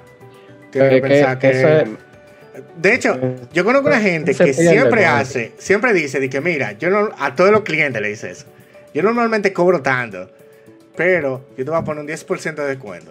Y a todos los clientes le vende con 10% de descuento. Y te queda como, o sea que tu precio es el precio con el 10% de descuento, ¿verdad? pero para el cliente lo ven y dicen, wow, me están dando un 10% de descuento, qué tipo más Porque chévere. uno se lo encuentra grande, sí, funciona. Y, y, increíble, la gente, la psicología de la gente. eh, es Pero mira, eh, eh, oye, yo quisiera de verdad decir, yo quisiera, yo qui- quisiera que la gente trate, nosotros los dominicanos tenemos que cambiar esa cultura, o sea, hay que darle el valor que merecen las cosas. Si esa persona tiene 10, 12 años fajado, que le costó tiempo, ¿verdad? Aprender de eso, él sabe lo que está haciendo y le está poniendo su precio, ¿entiendes? O sea, no le ven a no, que son menos. Eso desmoraliza a uno totalmente cuando le quieren tirar el trabajo al suelo a uno. Comprende, o sea, eh, y más cuando tú tienes tu cartera ya, tu catálogo, que tú hiciste varios trabajos, tú lo enseñas, y viene esta persona y te le quiere rebajar. Entonces, al final, es, es como eh, tú dices, al final es uno que tiene que darse a respetar. Exacto. Y, y la gente, ya la gente tiene su ego armado, tiene su cosa armada. Tú, tú tienes que, tú no puedes esperar que la gente vaya a cambiar su forma. Tienes que, como ellos son, tú, lo, tú le haces el No, tú si quieres cede, cede o no, o, te pones fijo en tu posición. Eso es. Y ya, y hey, de nuevo, y más en el área que estamos, o sea, no hay, no hay otro experto dominicano radicado aquí con 20 años de experiencia como la que tú tienes. Entonces, tú seteas tu precio, tú, y al final, ellos lo que van a hacer es que van a averiguar y van a volver para donde ti en dos semanas. Y que, ok, por- vamos por a eso- negociar. No por te eso es- entero, por- te puedo dar tanto. Y Cuando tú me preguntaste si estaría dispuesto a irme, yo me voy porque entonces yo creo que a mí- allá afuera me van, así me van a pagar si no me están respetando el precio aquí. ¿Comprende? También tienes que tomar en cuenta que allá afuera eh, tú, tú vas Claro, no, los costos, el billing, el no sé qué, es diferente. Yo sé, es cierto, pero Ajá, aún así, pero aún así de yo calculé, claro, y tú mejora, pero yo calculé, te queda todavía más dinero, aún te quiten, te den un tablazo de impuestos. Increíble. Y la carretera no tienen hoyo. No, no, tú hermano. ves que tú Eh, esas son de las cosas que Tesla. Pero uno se desanima, porque yo sí, yo estaba apostando mi país, he estado, lo he estado haciendo todos estos años, pero cuando no te toman en cuenta el esfuerzo o lo, lo que verdaderamente merece uno, yo quien sea que tenga sus méritos, yo no soy más que nadie, o sea, cualquiera, cada quien sabe su historia, y no lo valoran eso, uno se desanima, se desmotiva mucho, déjame decir. Bueno, eh, está bien. Eso depende también de cada quien y de cómo tú, tú lo quieras ver. Pero that makes sense. Consejo para todo el mundo. Si, si tú esperas como que la otra gente te valore como tú No, por eso fue que yo puse mis empresas, Emanuel, yo dije, espérate, voy a poner mi empresa, voy a poner, necesario. voy a poner mi- mis precios, a ver qué tal, porque es que como empleado es complicado la Sí, está bien. Incluso como, como eh, dije, One Man eh, Company, también eso es dificilísimo. O sea, tú vas y que, mira, yo tengo este catálogo de servicio, pero soy yo. Como que yo soy el más bacano. No, es y te diferente. descargan. Si es una marca, si es una empresa, tiachi, yo vi una vez, para una empresa que trabajaba, no, no, no, no, olvídalo. O sea, Historia para que Mira, yo quiero, la- el contraste grandísimo. le, o sea, le quiero contestar a Ray Delton, tiene Sí, otras preguntas. espérate. Eh, ok, antes de Flash Mob Factory, él me preguntó. Sí, creo que con Flash Mob Factory. Ok, bien, mira, Flash Mob Factory es uno de mis emprendimientos, es una startup que yo creé, eh, a ver, ¿hace cuánto fue? 2017 por ahí, 2016. Y él sabe, él me vio cuando yo estaba comenzando con eso. Flash Factory es una startup que yo creé que es más del mundo de, artístico, de los talentos. O sea, de, no sé si tú llegaste a ver, Manuel, los videos de los flash mob, los performance de propuestas matrimoniales en centros comerciales. Ajá, yo, yo vi Modern Family. Bueno, pues yo tuve el atrevimiento, ¿verdad? La osadía de que yo estaba viendo cómo estaba funcionando eso en los países europeos, en Estados Unidos, dije, pero yo quiero montar un Flash Mob Factory aquí, un Flash Mob, pues porque aquí no existe una compañía, o sea, nosotros, tú lo puedes buscar en ONAPI, fuimos los primeros en registrar una empresa de, eventos de Flash Mob, de hacer propuestas, y tenemos varias historias felices de gente que se casaron vía nosotros, o sea, le hicimos varios performances en, en el Conde, en varios centros comerciales de la ciudad y hoy en día ellos son esposos gracias a nuestro equipo de talento detrás de Flashmob. El proyecto Ray Delto está ahí, está funcionando. Eh, hemos enviado varias propuestas, clientes que nos buscan. Eh, está, muy difícil ahora este año, por supuesto, por la pandemia, porque es un trabajo que se hace presencial, face to face, eh, con un equipo de talento que tenemos. Y estamos ahí en stand-by con eso. Es decir, estamos en demanda. Si está ahí, eh, está funcionando, pero este año está complicado con eso. Pero sí, tenemos esa startup ahí, esa fue una de mis primeras startups. Así es. Ok, hablando de, de, FlashMob, entonces, ¿cuánta gente tú tienes empleada en, en FlashMob? ¿Cuántos son? ¿Cuánto el, ¿De cuánto el equipo? Eh, eh, tenemos un crew, un crew, ¿verdad? De alrededor de 20 personas. trabajamos por proyecto, o sea, si surge un cliente, pues le hacemos el proyecto. Yo tengo mi equipo de camarógrafo, Paul Esteves, el equipo de producción, Angeli López, entre otros, que están ahí detrás es un equipo grande, o sea, tenemos bailarines de breakdance, bailarines de diferentes tipos de género, tenemos actores también en el equipo, productores, eh, camarógrafos, de todo, o sea, es un equipo multidisciplinario. Es una de mis mejores experiencias, porque allí hasta yo tuve que salir a, bailar y hacer cosas que fuera out of the box. Y ahí está el equipo. Ya, pero eso está muy chévere. Y como que es algo que uno como que no se espera, así de una gente que trabaja en tecnología, que te diga, mira, eh, yo no, a mí me gusta eso. Eso me gustó porque te rompe a ti, te quiebra eh, lo que tú eres, el, cuadro que tú eres de no, programación. cuando tú empiezas a hacer cosas diferentes, así de tu zona de confort, lo que le llaman la zona de confort, debes exponerte al público y hacer cosas diferentes. Que tú dices, en serio, yo daba para esto y de pasar esa, oye, esto es diferente. Tú, me encantaría tirar para acá, a mí me gusta. Espérate, que la conexión como que hola, tiene problemas, espérate. Hello.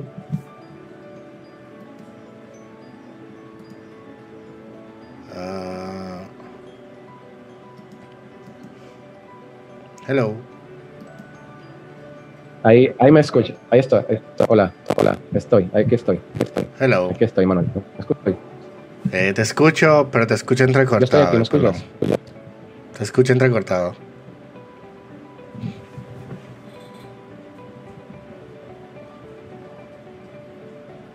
Hello. Eh, Eh, hey, eh, a la gente que está viendo, que está con nosotros todavía, un pequeño problema técnico. Eh, me disculpan por eso. Eh, estamos tratando de resolverlo.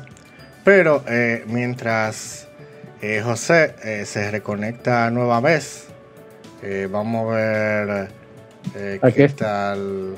Aquí, aquí, estoy. ¿Me escuchas? Aló, sí, ya te escucho. Está bien, ya estaba dando excusas. Tuvimos problemas de conexión, sí, eso pasa. Eh, bueno, eso, ahí te nos quedamos en la parte en la que tú estabas muy emocionado contando cómo a ti te encanta eh, armar la coreografía, tirarte la foto con el novio y la novia. Yo no la armo, yo soy más. yo hago que la, cosa ahí para salir Yo hago que la cosa suceda. Porque tenemos nuestro coreógrafo, tú ves. Entonces, ¿cómo, funciona un flash mob? Así es como que. Porque me gustaría ver uno alguna vez. O sea, tenemos los videos. día, tal hora y tú llegas al conde y cuando ahí tenemos tú te agaches a, a, amarrarte los zapatos, esa es la señal y todo el mundo hacen de todo ahí. Te cuento, te cuento. Bueno, primero todo empieza con un formulario. O sea, los clientes entran a nuestra página, llenan el formulario, eh, nos piden qué es lo que ellos quieren. Si quieren pedir una pedida de mano, se va a pedir mano a su novia. o si es una sorpresa, un cumpleaños, cualquier cosa. Entonces, ¿cuánta, ¿cuántos performers quieren? ¿Cuántos bailarines? ¿Qué música quiere? La de Mary You de Bruno Mars era la que no pedían siempre y está súper quemada. super, no, hay varios videos ahí, tenemos el canal, te lo puedo mostrar luego. ¿Y qué más? Y entonces ellos llenan todos sus requerimientos, ponen la fecha, tienen que avisarnos por lo menos con dos meses de anticipación, porque uno tiene que preparar los ensayos, con los bailarines, el coreógrafo, el equipo de producción, nosotros cuadramos todo, es decir, nos dirigimos al lugar donde va a hacer el performance, ahí tenemos en el Conde, por ejemplo, hicimos uno en el Conde o en la Plaza España, eh, hay que pagar unos permisos al ayuntamiento también, o sea, eso lleva una serie de logística que la gente no entiende, eh, los equipos que vamos a utilizar, las cámaras, los micrófonos, dónde van a ir colocadas cada, cámara, porque es que es una sorpresa, o sea, se supone que la novia no debería llevársela, o el novio, si se lo hace una novia, y todo lo montamos con tiempo, el lugar donde va a ser, los ensayos. En un caso hubo un novio que se involucró y él vino de Moca, él es de Moca y él vino a aprenderse la coreografía, para él participa también. Y, y, bueno, wow, sí, es un gran esfuerzo. Están casados ellos ya, gracias a nosotros. Y a ver, ¿qué más? Hay mucha logística. La gente lo ve muy fácil, un videito de seis minutos, por ejemplo, siete minutos, pero eso no, nos lleva muchas semanas. Minutos, eso toma horas. Oye, pero mucha logística, mucho ensayo, eh, de todo. Está detrás, nosotros, el equipo, uno va, de verdad, uno va con eso. Y nada, ese es uno de mis proyectos. Qué heavy, en verdad está muy chulo y es como out of left. Diferente, ¿verdad? Por ejemplo, sí, por ejemplo, yo me acuerdo, nosotros hicimos una entrevista a. Ok, yo soy muy malo con los nombres. No me, no me odien, por favor. De un momento. Eh, bueno, una de las entrevistas que nosotros hicimos a Eury Pérez, me acuerdo. Eury, lo mío. ajá, él, por ejemplo, tiene una imprenta. O sea, él, invierte, él tiene una imprenta. Y Randy tiene como tres food trucks. Randy de Rosario, no sé si tú lo conoces. Andy, me suena, pero no recuerdo. Él, él trabaja con Samarin y es mobile developer. Él está casado con Charlene Agramonte. Que por cierto, hey Randy, si tú ves este video, te invitamos ah, a que, pases eh, para una entrevista eh, de la farándula tecnológica. Y Charlene también, creo que es de la segunda o tercera vez que yo les hago la invitación. Yo espero que vengan. Charlene, es dura. Sí, Charlene es dura, tipo de lo máximo, un amor. Oye, Charlene, ven, ven. Entonces, vamos a hacer la entrevista.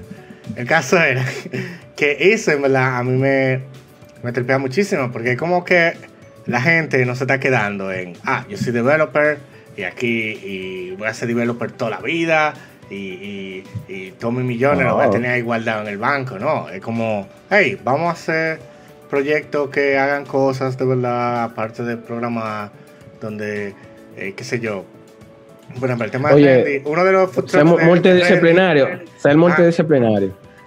el caso de Randy, por ejemplo, uno de los food trucks eh, lo maneja el hermano de él. En el caso de, de Euris, si me acuerdo bien, la imprenta es como de un buen amigo de él, que la maneja realmente y lo que hace como que invierte y está también metido de la mano en, el proceso. No es nada más toma dinero y vete de ahí. Entonces, es como ese tipo de, cosas así, cuando yo la veo, yo me quedo como, mira, que es O sea, esta gente está diversificando en, en la cosa que, que se pone ah, que se pone a hacer. Y, y, eso, o sea, como que eso está muy chulo. Y eso es muy inteligente porque como que, hey, tú no vas a meter todos tus huevos en una sola canasta. Manuel, eso es lo que hace a uno emprendedor. Eh, muchos pues, emprendedores yo he conocido eh, hacen cosas totalmente distintas, divorciadas de lo que ellos estudiaron o, o, solían hacer. O sea, es como que le llega un rayo de luz a la cabeza. De repente ven algo, están mirando y le dicen, yo tengo que hacer eso y tú lo ves totalmente distinto a lo que acostumbran. Eso es lo que nos hace mm. Diferente. Yo quiero seguir contestando la, la, pregunta de Raidelto ahí que... Vamos a ver, entonces, ok, él te preguntó sobre Yokairi Laureano de Aires Humanos, eh, que esa la saltamos. Eh, Ella era mi jefa, era mi jefa. ¿Qué pasa? ¿No, no, no terminaron amigos? No, pero, yo, pero no, hice bien, hice bien, hice bien. Ah, nice. Entonces, ¿de dónde vino tu deseo de saltar a, la gerencia? Ah, ok, ok. Bueno, a ver, Raidelto. Em, desde niño, desde pequeño, aparte que me gustaba la informática, yo tengo varios videos que me gustaría después, si ustedes pueden, pasen por mi canal, de, yo siempre hacía cosas como de liderazgo. Es decir, desde que yo estaba en la escuela, que eh, hacían los grupitos, ¿tú te acuerdas? Los grupos para uno hacer la tarea, qué sé yo qué. Yo quería talante siempre. Yo no sé, me gustaba, es algo que yo he sentido por dentro. Y siempre quería formar los grupos, los equipos, y yo quería pasar la lista, tener la lista de la gente y como estar en el seguimiento ahí. A mí siempre me ha gustado eso, eso es algo de la infancia, de, de estar delante de las cosas. Liderazgo, le dicen algunos, no sé. Pero bueno, de siempre, yo tenía esa, como esa cosquillita dentro. Y, siempre estaba, estaba inconforme porque quería como yo imponer mis cosas, controlar, embromar, cosas así. Eso siempre ha sido de mí. Por ahí es que comienza eso. Porque entonces, cuando yo fui entonces pasando mi, vida laboral de joven, eh, siempre estaba inconforme, siempre yo, yo quería tomar decisiones, yo quería hacer que, la, que, las cosas se hicieran a mi manera o, que yo entendía que algo quizá pudiese estado funcionando mejor si yo aportaba mis ideas, pero no tenía eh, decisión, no tenía, ¿cómo se llama? Eh, eh, ¿Cómo es que se llama? Toma, toma de decisiones.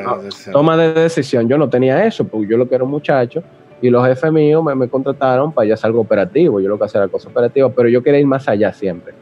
Desde ese entonces, yo siempre he aspirado aspirar. me, me, recuerda algo chistoso.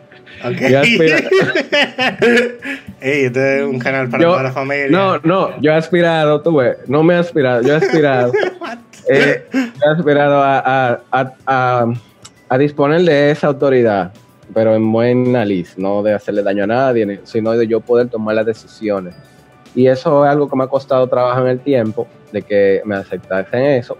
En parte por eso también emprendí, decidí yo mismo poner mis equipos, mis, mis proyectos con mis compañeros, porque siempre quiero ir adelante, tú, empujar y, y llevar la cosa adelante y de ahí es que a mí me nace eso. Y yo soy así y, me siento bien, feliz así, me gusta ayudar a la gente, no me gusta tronchar el camino a nadie. para eso tú tienes que empoderarte, así que se llama empoderarte, y tomar decisiones. A veces son más suaves, a veces son complicadas, difíciles, pero de siempre me gustan los grupos, mover grupos. Bueno, yo soy más de. Amo como ver los resultados. No en verdad no me tanto como la gente. Pero, you know, gustos diferentes, cosas diferentes. Claro. Tú eres un líder nato. Tú, tú yo ese gerente. a mí me, you know, me gusta eso, me gusta. That's fine. Es bueno que te guste y lo más importante es que te sientes bien en ese rol. Eso es importante. No, y sobre todo. Ah, hay que tenerlo claro, disculpa. Para, eh, eso es para servir. O sea, si uno tiene la dicha, la oportunidad algún día eh, para servirle a los demás, o no de uno. Es así.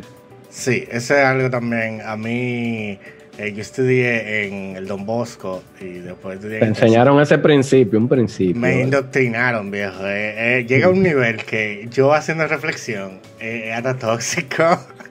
Porque como que, no sé, o sea, eso de poner al otro adelante y ponerse al servicio. Eso, es de eso es de formación ya. Sí, exacto. Yo, era scout, en los scouts yo era yo siempre quise ser scout y nunca pude porque se juntaban los sábados y más o menos más No, del 7, yo soy del 7 y, también ahí nos enseñan mucho eso. Ay, qué Eso estaba, pero. Eh, anyway, perdón, para no irnos a una tangente. Entonces aquí Miguel Cabral pregunta. Antes te manda saludos. O sea, saluda ahí a Miguel. Cabral. Saludos, Miguel. Y te pregunta que qué opinas sobre la situación actual que estamos viviendo en el país.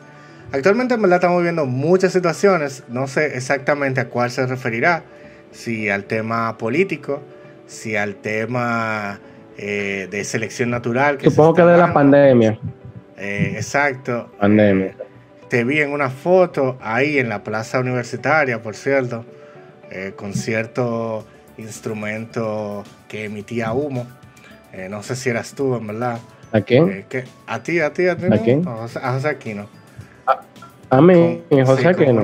No, no, nega, no, no, no, jamás. Un, aparato así, como de que uno se pone en la boca y tiraba humo. No, no, yo no soy una mesa. Ese, no, no, no. Ah, el, el, sábado, el domingo te vi unas fotos. No, yo no. no, era, yo no, yo no, no.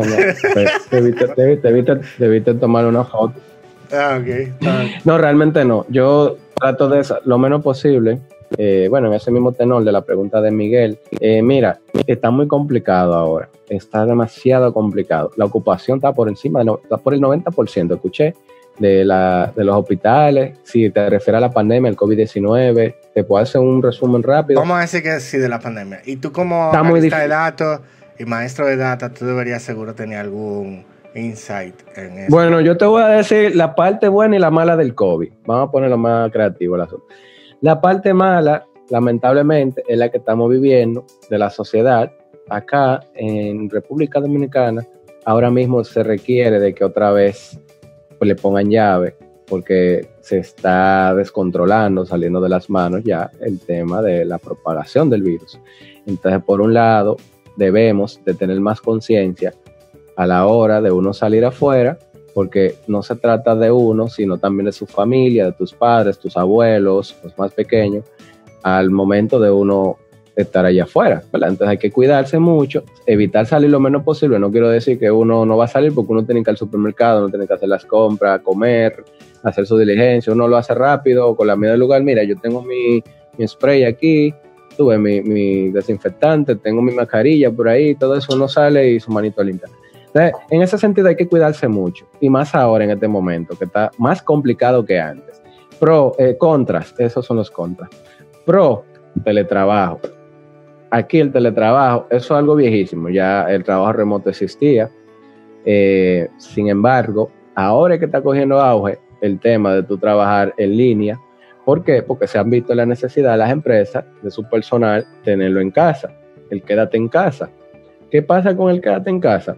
Bueno, para aquellos que trabajan con un equipo de cómputo, una computadora, una laptop, genial, porque tú estás en tu casa tranquilo, no tienes que salir a enfermarte y ya incluso algunas empresas están proponiendo que ya no tienen que ir a la oficina, los empleados. En Twitter yo escuché que tú quieres, si tú quieres, tú vas a la oficina y no te queda a tu casa ya, en tu casa, mientras tú seas empleado de esa empresa, por decir un ejemplo. Y hay otras empresas que dirán, eh, bueno, espérate, esto ha sido una oportunidad para nosotros porque nos ahorramos en energía eléctrica, nos ahorramos en material gastable, en café, en luz, en internet, en todo. entonces, Planta física. Se han dado cuenta en, internet, banda ancha. Oye, ha sido una gran oportunidad. Hablando de, ¿Eh? eso, como que tú rentas un espacio para un negocio. Eso es carísimo, viejo. el mismo espacio que como apartamento normal te salen 15 mil pesos, como negocio te lo rentas en 40 y tienes que pagar oh, como uno. Claro, y no hay colores. ¿What? O sea, una vaina ridiculísima. Entonces, que, óyeme, eh, muchos los miles de dólares que se están ahorrando la empresa vieron este modelo viejísimo por necesidad del COVID de que los empleados se queden en su casa. Y muchos han hecho recortes, no para todo ha sido una bendición, porque hay gente que lamentablemente, lastimosamente, lo han desahuciado de sus trabajos, muchísimo gente que yo conozco, porque no pueden sostenerlo, porque entienden que van a recortar los gastos y tienen menos personal, ¿verdad? Pero ¿qué pasa? Que hay mucho trabajo que sí, que se pueden hacer desde casa. Ahora, el tema es que nos cargan a nosotros las facturas por eso ahorran más ellos, porque tú tienes entonces que pagar el internet, si no lo tenías, eh, pagar varias facturas, te aumenta la energía eléctrica, entonces lo cargo, tú se lo estás poniendo al empleado, ¿entiendes? Y el empleador entonces se, está eh, enriqueciendo, esto es una realidad, eso es lo que se está mirando. Eso por un lado, hay gente que le conviene eso. Bueno, yo estaba tomando una clase de ética de trabajo en la universidad ahora y el señor que daba la clase él incluso está detrás de un proyecto de ley para la protección del teletrabajo, que si tú haces teletrabajo, la empresa tiene a ti que subsidiarte la luz y tiene que subsidiar. Ah, buen punto, así debería ser. Y también quieren hacer como parte del proyecto de ley, es que eh, para respetar tus horas que tú no estás trabajando.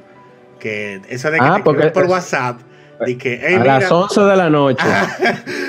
Oye, hermano, pero mira, fíjate, Mira, mira, ha sido desproporcionado ahí, porque entonces, ok, estoy en mi casa, tengo mi cama ahí al lado, tengo la cocina, estoy muy chévere.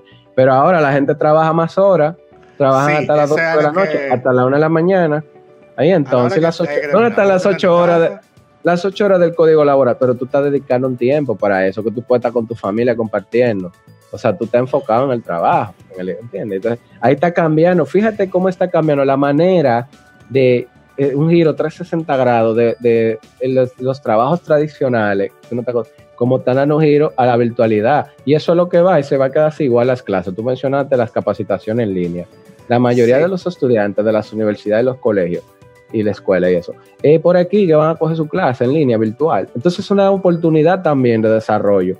Para nosotros los informáticos nos empuja muchísimo y al que no es informático también a reinventarse. Este es un tiempo de reinventarse porque si vamos a pasar, este año se perdió, Manuel, ya, diciembre, olvídense de fiesta navideña, ya este año, lamentablemente, porque diciembre es mi, es mi época favorita del año para compartir, va a ser muy distinto por lo del COVID, mientras no se normalice el asunto con vacunas, etcétera. Entonces, mientras tanto, uno tiene que reinventarse.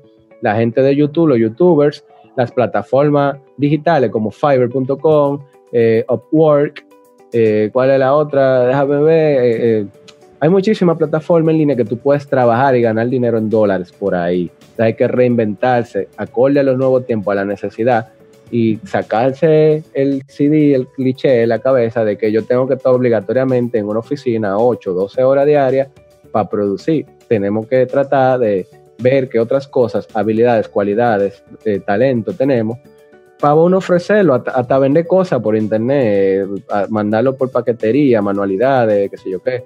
Hay que buscar la forma, ¿sí me entiendes? Entonces, eso es parte de lo que está cambiando. a menos que tú vayas a una oficina ocho horas seguidas a, destruir tu alma, a ver una pared gris, tú no estás haciendo un trabajo de verdad.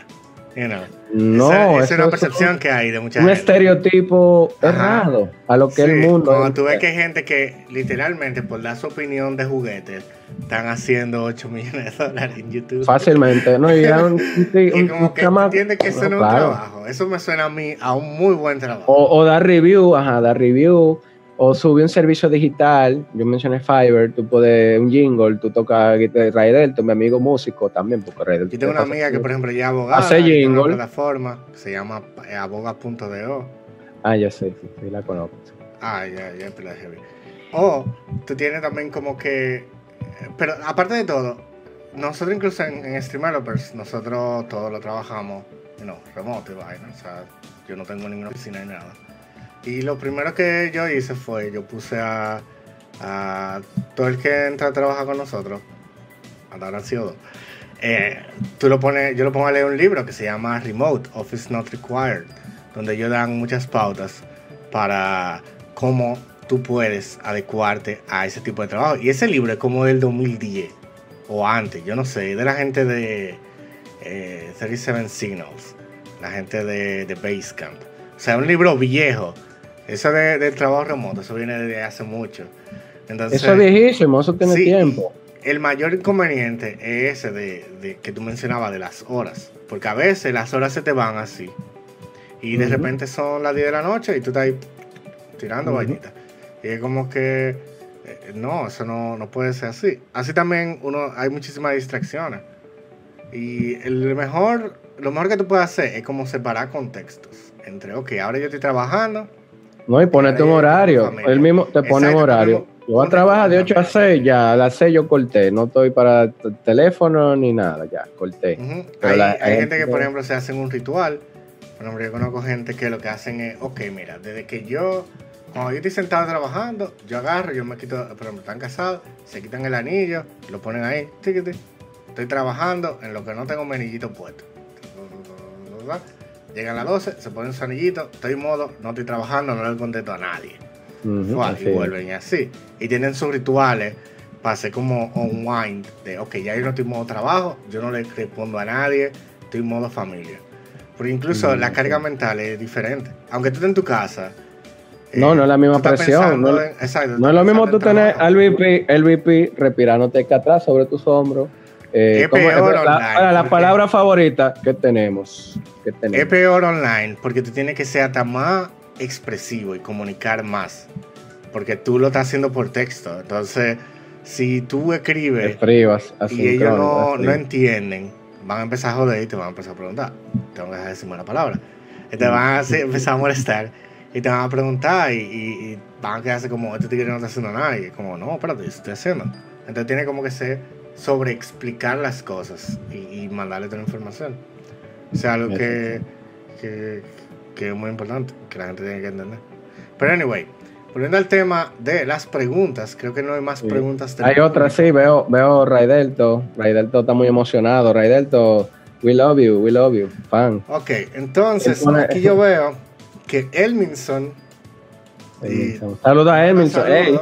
Elminson, lo conozco. ¿Sabes dónde conozco a Elminson? ¿De eh, PHP Dominicano? No, no, es del 2004. Es una charla del árabe. Mire, yo tengo muy, muy buena memoria. Elminson, tú y yo no conocemos el 2004 de Centec. De Centec, de un instituto que ya no existe, que daba informática en el quinto centenario. Él y yo éramos compañeros de un diplomado de página web, sí, de PHP, Dreamweaver, cuando esa época, y HTML, y vaina. Oye, sí, mi hermano, un saludo para ti. Yo me acuerdo perfectamente. Era así, era súper delgado. Yo también, yo no puedo decir. Ahora estamos de que, de más vaina, pero éramos unos chamacos, parecemos un esqueleto. Bueno, es. Aquí, el PHP Dominicana, que creo que el mismo Elminson, eh, dice que todo muy bien.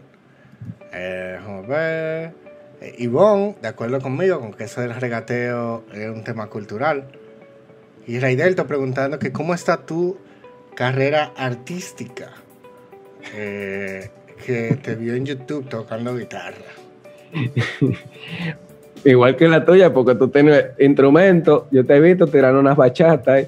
No, mentira. no, tiene una banda que se llama tiene un ¿Qué? Yo vi un estudio, un video con un estudio. Y tiene un estudio, tiene bajo, tiene guitarra acústica, guitarra. Tú me preguntas, pero ya tú eres productor, a nivel de productor. Yo quiero comprarme un bajo yo sí, yo tocaba. Pero compré una guitarra y quitarle dos cuerdas. No, lo que pasa es que, mira, me gusta más el bajo, las cuerdas de arriba, o sea, me gusta más esas cuerdas. Y yo tocaba guitarras, algunas tablaturas, no di que de, músico empírico. Yo buscaba tablaturas y tocaba alguna acorde. Tengo unos videitos por ahí de Nirvana tocando ahí, chin Nirvana y, y par de Metallica y Blink y tú. Me gustaba mucho. Eh, sí, yo tengo en mi, en mi bucket lista eh, un bajo, me voy a comprar un bajo. Me gusta, me gusta ese instrumento, yo me voy a poner en eso. Ah, eh, pero sí, sí, me gusta. Un día podemos hacer un, un live, Ray Delta, un día de esto. pueden hacer eso, ahí tocan. Invitamos a Rudy, a Rudy, que Rudy toca la batería, Rudy Emanuel. Rudy? es uno de los duros de Java. Eh, él era, trabajaba en UT, pero ya no, vive fuera. Rudy Emanuel Matos, es mi hermano tocando la batería ahí. Y hay un par de gente dura por ahí. Sí. Nice. Ah, ¿verdad? Tú no dijiste a qué país tú quisieras ir si tú te fuese. Oh, mm, me encantó España. Yo quedé loco con España. Cuando yo fui en España, a Europa. Hostia, tío. La hostia, jolines. yo, tengo unos amigos que se fueron a vivir a España como me gustó por seis meses. Y aunque España es bonito, eh, allá no son lo más. En la organización, no, en la parte es ciertamente la persona sin quitar nada, sin, sin ánimo de molestar. no, los españoles son... no, no, culturalmente, culturalmente, nosotros somos más cálidos. Ellos lo saben eso. Ellos en las calles ya van derechito a lo de ellos. Ellos no hablan con nadie. Como más frío, tú ves. O sea, a nivel cultural somos diferentes, correcto. Entonces, pero, pero, la organización, la ciudad, Emanuel, la organización, la limpieza, los servicios, el metro. A mí me encantó, yo estaba, yo estaba loquísimo. Yo dije, wow, qué organizado, o sea, ya fuera así. Sí, pero eh, el metro te dice que tú llegas en 11 minutos. Eh, ojalá agreguen un par de features Y fue de allá. que España, eh, que me dijeron. Muy organizado, muy organizado. Sí, todo muy chulo, pero es como que, por ejemplo, eso de que, de que a las 12 del día tú no puedes ir a hacer un proceso burocrático porque la gente... No, yo sale más temprano. A las 2 de la tarde están saliendo ya de la oficina. Sí, pero bueno. O sea, el horario es diferente, el horario es más corto, pero eso es tontería. Lo que te quiero decir, a nivel de organización, la, educación, entiendo yo, es mejor. Obviamente, no debo comparar un país tercermundista como el nuestro tercer mundo con un país ya de, primera, o sea, de Europa, de allá. No, pero a mí me gustó, me gustó para allá. Si tú me preguntarías, si me dijeran, dime para España, yo me para España, o eh, México también, como mi esposa mexicana, eh, por el tema de la oportunidad laboral, por eso. tengo mi reserva, pero la parte de desarrollo en Big Data que estábamos hablando, está súper, están pidiendo mucha gente allá, hay muchos proyectos. En Querétaro, la ciudad de Querétaro nos llama mucho la atención. Yo tengo un amigo que estudió en Querétaro y es una ciudad bonita. es, es, un pequeño hub industrial tecnológico que está en crecimiento y... Ajá, y hay una... Me llama la atención. de Monterrey. Ajá, me llama la atención y pues nada, a, lo que venga. Bueno, el tema del, del área de nosotros es que... Eh, es global. puedes trabajar exacto donde tú quieras, en verdad. O sea, como que no hay límites. Es más, eh, el tema geográfico es más como arbitrario que otra cosa. Porque tú puedes estar aquí, por ejemplo, yo, vivo aquí y yo trabajo por empresas de afuera. Eh, tú vives aquí y a ti te pagan gobierno de pila de países, tú que eres experto en Big Data. Ya todo es global, tú sabes que como incluso tú no te tienes que mover, no te tienes que mover, o sea, tú le haces los trabajos remotos, tú te conectas a una virtual ahí o un Azure o qué sé yo en la nube. No, virtual, tú compartes un repositorio en Git y ya. También, y, listo. ya, y esa es tu evidencia de trabajo. Los commits que tú hagas. Ah, mira, el tipo hizo commit a tal hora, tal hora. Para allá hay que apuntar, allá hay que apuntar todo. O sea, ojalá que aquí se amplíe esa cultura de trabajo, de que confíen más. Y sí lo hay, yo sé que si hay colegas que trabajan así y ganan muy bien, le va bastante bien. Tengo unos colegas que ganan 4 mil, 5 mil dólares. Oye, ahí ah, remoto, programando. No, programación. Lo, que ese contacto. No. y 3 mil dólares. lo que va. ¿Cuánto? No, espérate. Lo que va, lo que te tienen que pagar. Yo gano 25 mil pesos. no lo digo. aquí, claro.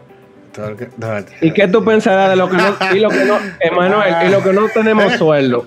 Emanuel, lo que no tenemos sueldo. Eso es lo que están bien, porque tú eres ¿Eh? jefe. yo no tengo sueldo. emprendedor, tú eres Yo puedo durar, oye, yo puedo durar un mes sin cobrar. Como tú puedes durar seis meses sin cobrar. También, como, como al séptimo mes. Eh, eh, es difícil. Factura por tres años. Entonces, como que. Un golpe de sueldo. Si nos adjudican los proyectos, si los proyectos no lo adjudican a nosotros, los que trabajamos en eso, pues sí, no puede ir bien. Bueno, no sé, no sé de, no sé de eso. Yo no, yo estoy tranquilo con mis 25 mil pesos, me da para pagar el apartamento. Está bien, pero después que tú vas creciendo, vienen otras necesidades. Cuando lleguen tus, tus, hijos alguna vez en la vida, tu familia, que te van a comprar aquello. Hay que comprar pamper y, y que, hay, que, hay que dedicarlo ahí. Sí, exacto. En todo caso, aquí dice que eh, tú como que ibas a repartir un cóctel y no me dijiste nada. Estamos aquí en entrevista. ah, que fue Rey Delto. No tengo cóctel ni nada, tengo aquí agüita y ya. Eh, ok, bueno, Francis te manda saludos. Francis Ramírez te manda saludos. Eh, es mi hermano Francis, fuimos colegas en Procuraduría. ¿Ahí en la Procuraduría también? Oh, sí. Sí. Yo tuve un tiempo allí. María García te manda saludos también. Un saludo, María. Ella es de México. Ah, viva México, cabrones. y nada, entonces. Ok. Faltan como tres preguntas nada más para nosotros terminar aquí la, la entrevistica eh, farandulera. Viene primera pregunta. ¿Qué ha sido la cosa más difícil que tú has hecho en tu carrera? No hablo necesariamente de que de una tarea difícil, sino lo más, la decisión más complicada y difícil que te ha tomado. Que si yo cambié un trabajo, eh, decidí irte por un lado o por otro en tu carrera. ¿Qué, ha sido lo más difícil que te ha tocado eh, decidir? ¿Votar a gente? No sé. Eh, ¿Qué te piensas? Te digo, claro, mira, una de las cosas más difíciles que he tenido, tal vez es que no he tenido la suficiente paciencia en invertir una gran cantidad de tiempo y permanecer por una larga estancia y permanencia en un solo sitio. Eso ha sido una de las cosas más complicadas que me ha tocado. Y eso se me ha hecho muy difícil. O sea, quedarme quieto, eh, sin moverme en un solo sitio. Decirte, Manuel, yo tengo 10 años, 15 años aquí. Ha sido lo que más dificulta me ha dado en la vida. O sea, tener una estabilidad duradera de más de 5, 10 años, 12 años. Yo escucho compañeros míos. ¿Cuál es lo más que te ha durado trabajando en un sitio? En un solo sitio. o sea, yo he estado como en, 10 empresas o 12 empresas. Yo he durado, en la que me ha durado como casi 3 años, 2 años y pico. Pero es un buen número. O sea, Pero no es lo mismo tú decir, yo tengo 12 años, a tú decir, yo tengo 6 meses allí, tengo un año allí, tengo dos años allí, tengo 6 meses allí. Ciertamente. Me lo he pasado como un sapito, sentando de aquí para allá, de allá para acá, y eso me da dificultad. Y también a eso mismo le sumo que una de las decisiones más difíciles que yo tomé en mi carrera, de la misma cambiadera de trabajo, fue que yo cuando pasé a consultoría, eh, esos trabajos era viajando. O sea, tuve la dicha, la suerte, ¿verdad?, de que me tocó participar en varios proyectos en el extranjero. Y al, cuando es tu primera vez que tú haces eso, que un avión se vuelve un autobús, como quien dice, una guagua, es decir, tú tienes que hacer mucha escala, moverte mucho. Y tú tienes que trabajar de cara con el cliente. Te está hablando de hace del 2011, cuando yo empecé con eso. Ya no, ya yo tengo otra visión, gracias a eso. Pero al principio, cuando tú te estás enfrentando a cosas desconocidas y nuevas que tú estás pasando, aunque tú tengas tu know-how técnico detrás, pero tú vas a trabajar con gente de otra cultura, tú vas a afrontar problemas diferentes, a encontrarte con retos diferentes, ¿verdad? Y tú tienes toda esa presión encima de ti de que las cosas tienen que quedar bien porque confiaron en ti y seguir avanzando con eso. Y tú tienes eso y tú estás en otro país, tú estás en otro clima, tú estás con gente diferente. Puede ser un poquito abrumador al principio, o sea, ese choque de, cambio, de diferencia, de que no es lo mismo tú estás con tu gente, con tu colega, camaradería, el departamento, bla, bla, a que ya tú estás a otro nivel y tú tienes que dar resultados mayores. Eso al principio a mí me costó trabajo afrontarlo. Yo lo hice, lo saqué adelante, pero, pero sí, obviamente, cuando tú estás enfrentándote a lo que hablamos, de salir de la zona de confort, afrontar nuevos retos, usted ahí se da cuenta si verdaderamente uno tiene madera y si está hecho para eso, para resolver. Porque ahí que tú, te tú estás mirando de que si tú tienes la capacidad, si tú puedes resolver. Al final, lo que dice todo en todos los sitios, sacar de abajo, es el lema dominicano, eh, sacar de abajo y echar para adelante, tú ves. Y la verdad, el yo hacer ese cambio radical de ser un empleado normal de, de 8, digo normal de 8 a 5, o sea, de un horario, yo voy, resuelvo, me voy para mi casa, que sé a tú cambiarte de, de, ese lugar, de esa zona de confort y moverte a otro sitio, eh, que la temática es diferente, que ahí se trabaja por resultados, ya tú no tienes nuevo un horario, nada más si te tienen que dar las 12 de la noche ahí, tú te tienes que quedar a las 12 de la noche hasta que tú resolvieras para sacar el pendiente, para entregarle al cliente, para que al otro día siguiente tú levantate antes de las 8, estar de nuevo ahí mismo, o sea, descansarte pocas horas, para tú entregar lo entregable en, tiempo y forma. todo eso a mí me, ayudó mucho. Hoy en día ya llevo las cosas diferentes. Yo puedo ir solito y derechito ya al sitio, tú ves, y sé a lo que voy y sé cómo lo voy a hacer, know-how. Pero eso a mí me costó primero enfrentarme a la realidad, que muchas veces en las universidades, en nuestros trabajos, nosotros vemos una forma, pero quizá en la práctica, antes de uno llegar ahí, es otra diferente, es muy diferente la realidad. Y eso, lo de quedarme fijo en un sitio, pues eso me ha costado trabajo, de verdad. Mm, bueno, es como que lo de quedarte en un sitio o no, eso tiene sus pros y sus contras. Eso hay claro, que verlo. Como todo en la vida, así es. Porque tú lo puedes ver como, hey, mira, yo trabajé en ese sitio hasta que yo terminé tal proyecto y después de ahí yo terminé. es, un tema de crecimiento. Es un tema de crecimiento. No, sí, pero yo sé lo que te refieres con lo de que, hey, si tú has pasado por muchos sitios, uno lo ve en el currículum y uno piensa, este tiquete, no, que le ofrezcan más dinero, se va a ir. Exacto. Pero quizá no es por dinero, quizá era un tema de, hey, mira, ya aquí lo que yo hace, yo, yo no voy a hacer más de lo que yo llegué a hacer en seis meses. Yo tengo una amiga que no voy a decir que es Catherine Motica, que ella oh, pero mi hermana, trabajaba en una ella trabajaba en una, en una de esos centros de esclavitud, ¿cómo que se llama? Donde trabajan los industriales yo sé dónde es, pero no, diga el nombre. Yo sé cuál es, yo sé dónde ella trabaja. Entonces, ella trabajaba en No, ella no aguantó, ella, yo me sé No, y ella, como que ella ascendió rapidísimo. Y ella literalmente dijo, pero es que, o sea... O sea, es que tú llegas a un punto, que tú llegas a un tope así, mira. Ella, como que, como en seis meses, ella logró unos uno pasos y uno eh, y llegó a un punto que era como que, pero yo no tengo más nada que hacer aquí, déjame ir a ayudar a la gente. Ah, que tú llegas a un tope, que tú dices, ven acá y ya, hasta aquí que yo llego. Ajá, y exacto. esa, esa, duda existencial, como de que, pero es que yo no aspiro a esto, yo no quiero. Es una cosa de terminando con la idea, terminando con la idea, es como que ese es un caso de un ejemplo que en seis meses, literalmente, fue como que ya hizo.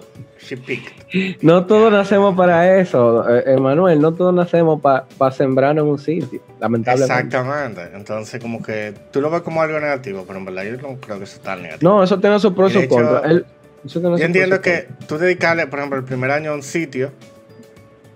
Yo vi un vaina en, el, en un artículo en el Harvard Business Review que la mayoría de la gente hace eso. O sea, todo el mundo que renuncia de un sitio es en aniversario de, de- Es como cerca del aniversario de cuando ellos entraron.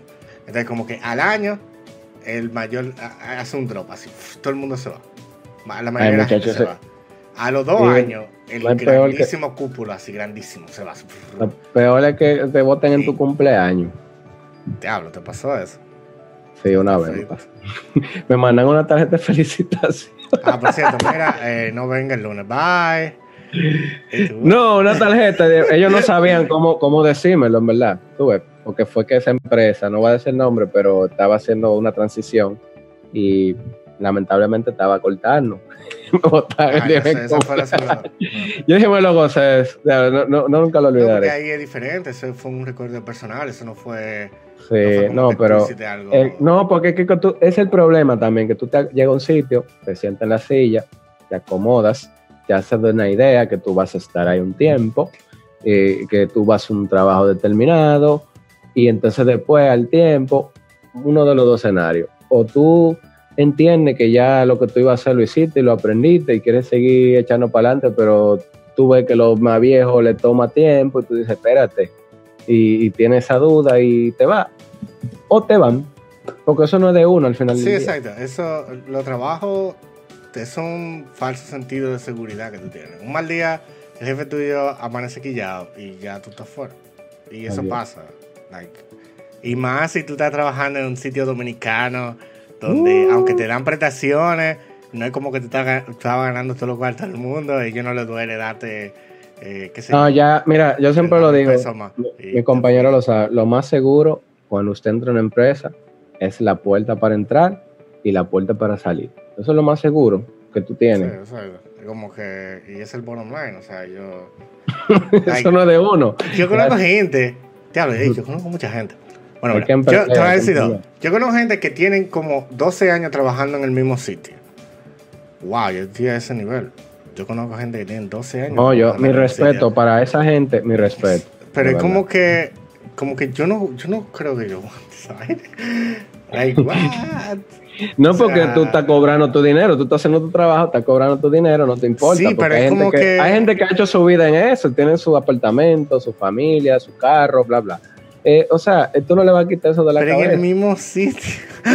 Porque tú me dijiste que, ok, por ejemplo, yo soy, yo soy la gente, que- yo soy la gente que en todos los sitios que yo he trabajado, a los dos años yo tengo que estar haciendo algo totalmente diferente. Es difícil eso, porque que te, te muevan a hacer algo diferente es muy difícil. Es que no es que te muevan, es que no- tú mismo te mueves. Ah, o sea, tú, no, porque eso no tú depende de haces ti. cosas, 100% depende de ti. Porque es No, como mismo, tú mismo depende de ti. Tú, tú pre- hecho, Emanuel, hecho prepararte, prepararte para moverte, sí. Pero la decisión, lo que están por encima de ti, de decidir de que sí, hay que moverlo a fulano o fulano, yo no quiero que tú te me vayas, déjame promoverte, lo que sea. No depende de ti, depende de otro. Está bien, pero eso- es que... Ahora, te quieres que- mover de silla, tú te levantas y te vas para otro. Porque esa, Ya. esa, esa parte de lo que tú me has dicho, esa es la única parte que yo me encuentro como, como extraña. Porque como que el, el recurso que es indispensable eres tú. Entonces, si tú estás harto, tú, o tú quieres moverte para otro sitio, el que muestra la intención eres tú mismo. Y si la gente para la que tú trabajas no lo ven, No lo ven, te esos son ellos que no lo están viendo. Y Te tú sacan. a lo Tú que tú no- te hacer. sacan. No, porque tú no le sirves. Entonces ellos entienden, él no está enfocado en esto, no me está haciendo productivo, pero no es porque tú eres malo. Es porque tú tienes una visión más allá, un desarrollo y tú quieres aportar algo más, pero ellos no lo ven así. O pueden pasar dos cosas. O sí te toman en cuenta y te dejan desarrollar. O ¿O no? lamentablemente te dicen, no, fulano, lo siento. Y te buscan otra gente. Así que funciona esto. Bueno, no sé. A mí, mi experiencia ha sido muy, muy, muy eh, contraria a la tuya en esa parte. En verdad, en todos los sitios que yo he ido, siempre. Bueno, quizás no en la Procuraduría. Bueno, sí, en la Procuraduría sí también. Eh, pero es como que siempre, siempre que yo he como alzado así, mostrado interés de, hey, yo quiero hacer esto ahora. Hey, yo quiero hacer esto. Yo siempre era así, Emanuel. A mí me, yo siempre era así. yo... me han dicho, dale para allá. Siempre que tú no sueltas lo que estás haciendo. Mm, te daban luz verde. Genial. Sí. Pero yo siempre llevaba con un deseo, un ímpetu de, ok, ya conocí lo que tenía que hacer, ok, bien, mire, ah, mira, se puede hacer, te detectaba algo que se podía mejorar. Pero hay jefes que no les gusta eso. Bueno, aquí también ve el tamaño de las organizaciones para que tú has trabajado, porque por ejemplo... No, yo estaba en empresas grandes antes, ah, y pequeñas, pero con grandes generalmente grande. son muy adversas a, a, cambio. Creo que lo había mencionado al principio. O sea, hasta mover una silla de, de un lado para otro. Yo me acuerdo que yo trabajaba en un sitio, que no voy a decir que era New Tech, que ahí yo literalmente le pedí a una persona un compañero mío, o sea, de planta, estábamos en, la, en el mismo piso. Yo le dije, hey, Montro, mira, para que tú me ayudes con. Eh, no me acuerdo qué era, era como. Creo que era una memoria USB o algo que yo le pedí. Y tú le veías el miedo al pana. Era como, no, no. Eh, ¿Pero no, por dile, qué? dile al tigre de soporte. Y yo, what? Ah, no, yo te dije, yo era fresquísimo. Yo no era de- del área de tecnología cuando no era, cuando no pertenecía. Y yo, y yo ayudaba a hacer cosas de soporte sin privilegio, sin permiso. Yo ayudaba a mi compañero a gestionar cosas. Entonces eso es lo que uno te hace diferente, de que, se te vea que tú tienes el deseo.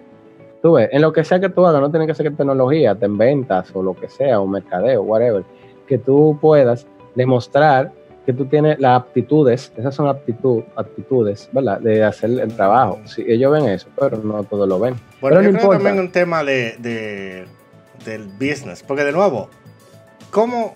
Míralo así. ¿Qué le genera más dinero a una empresa?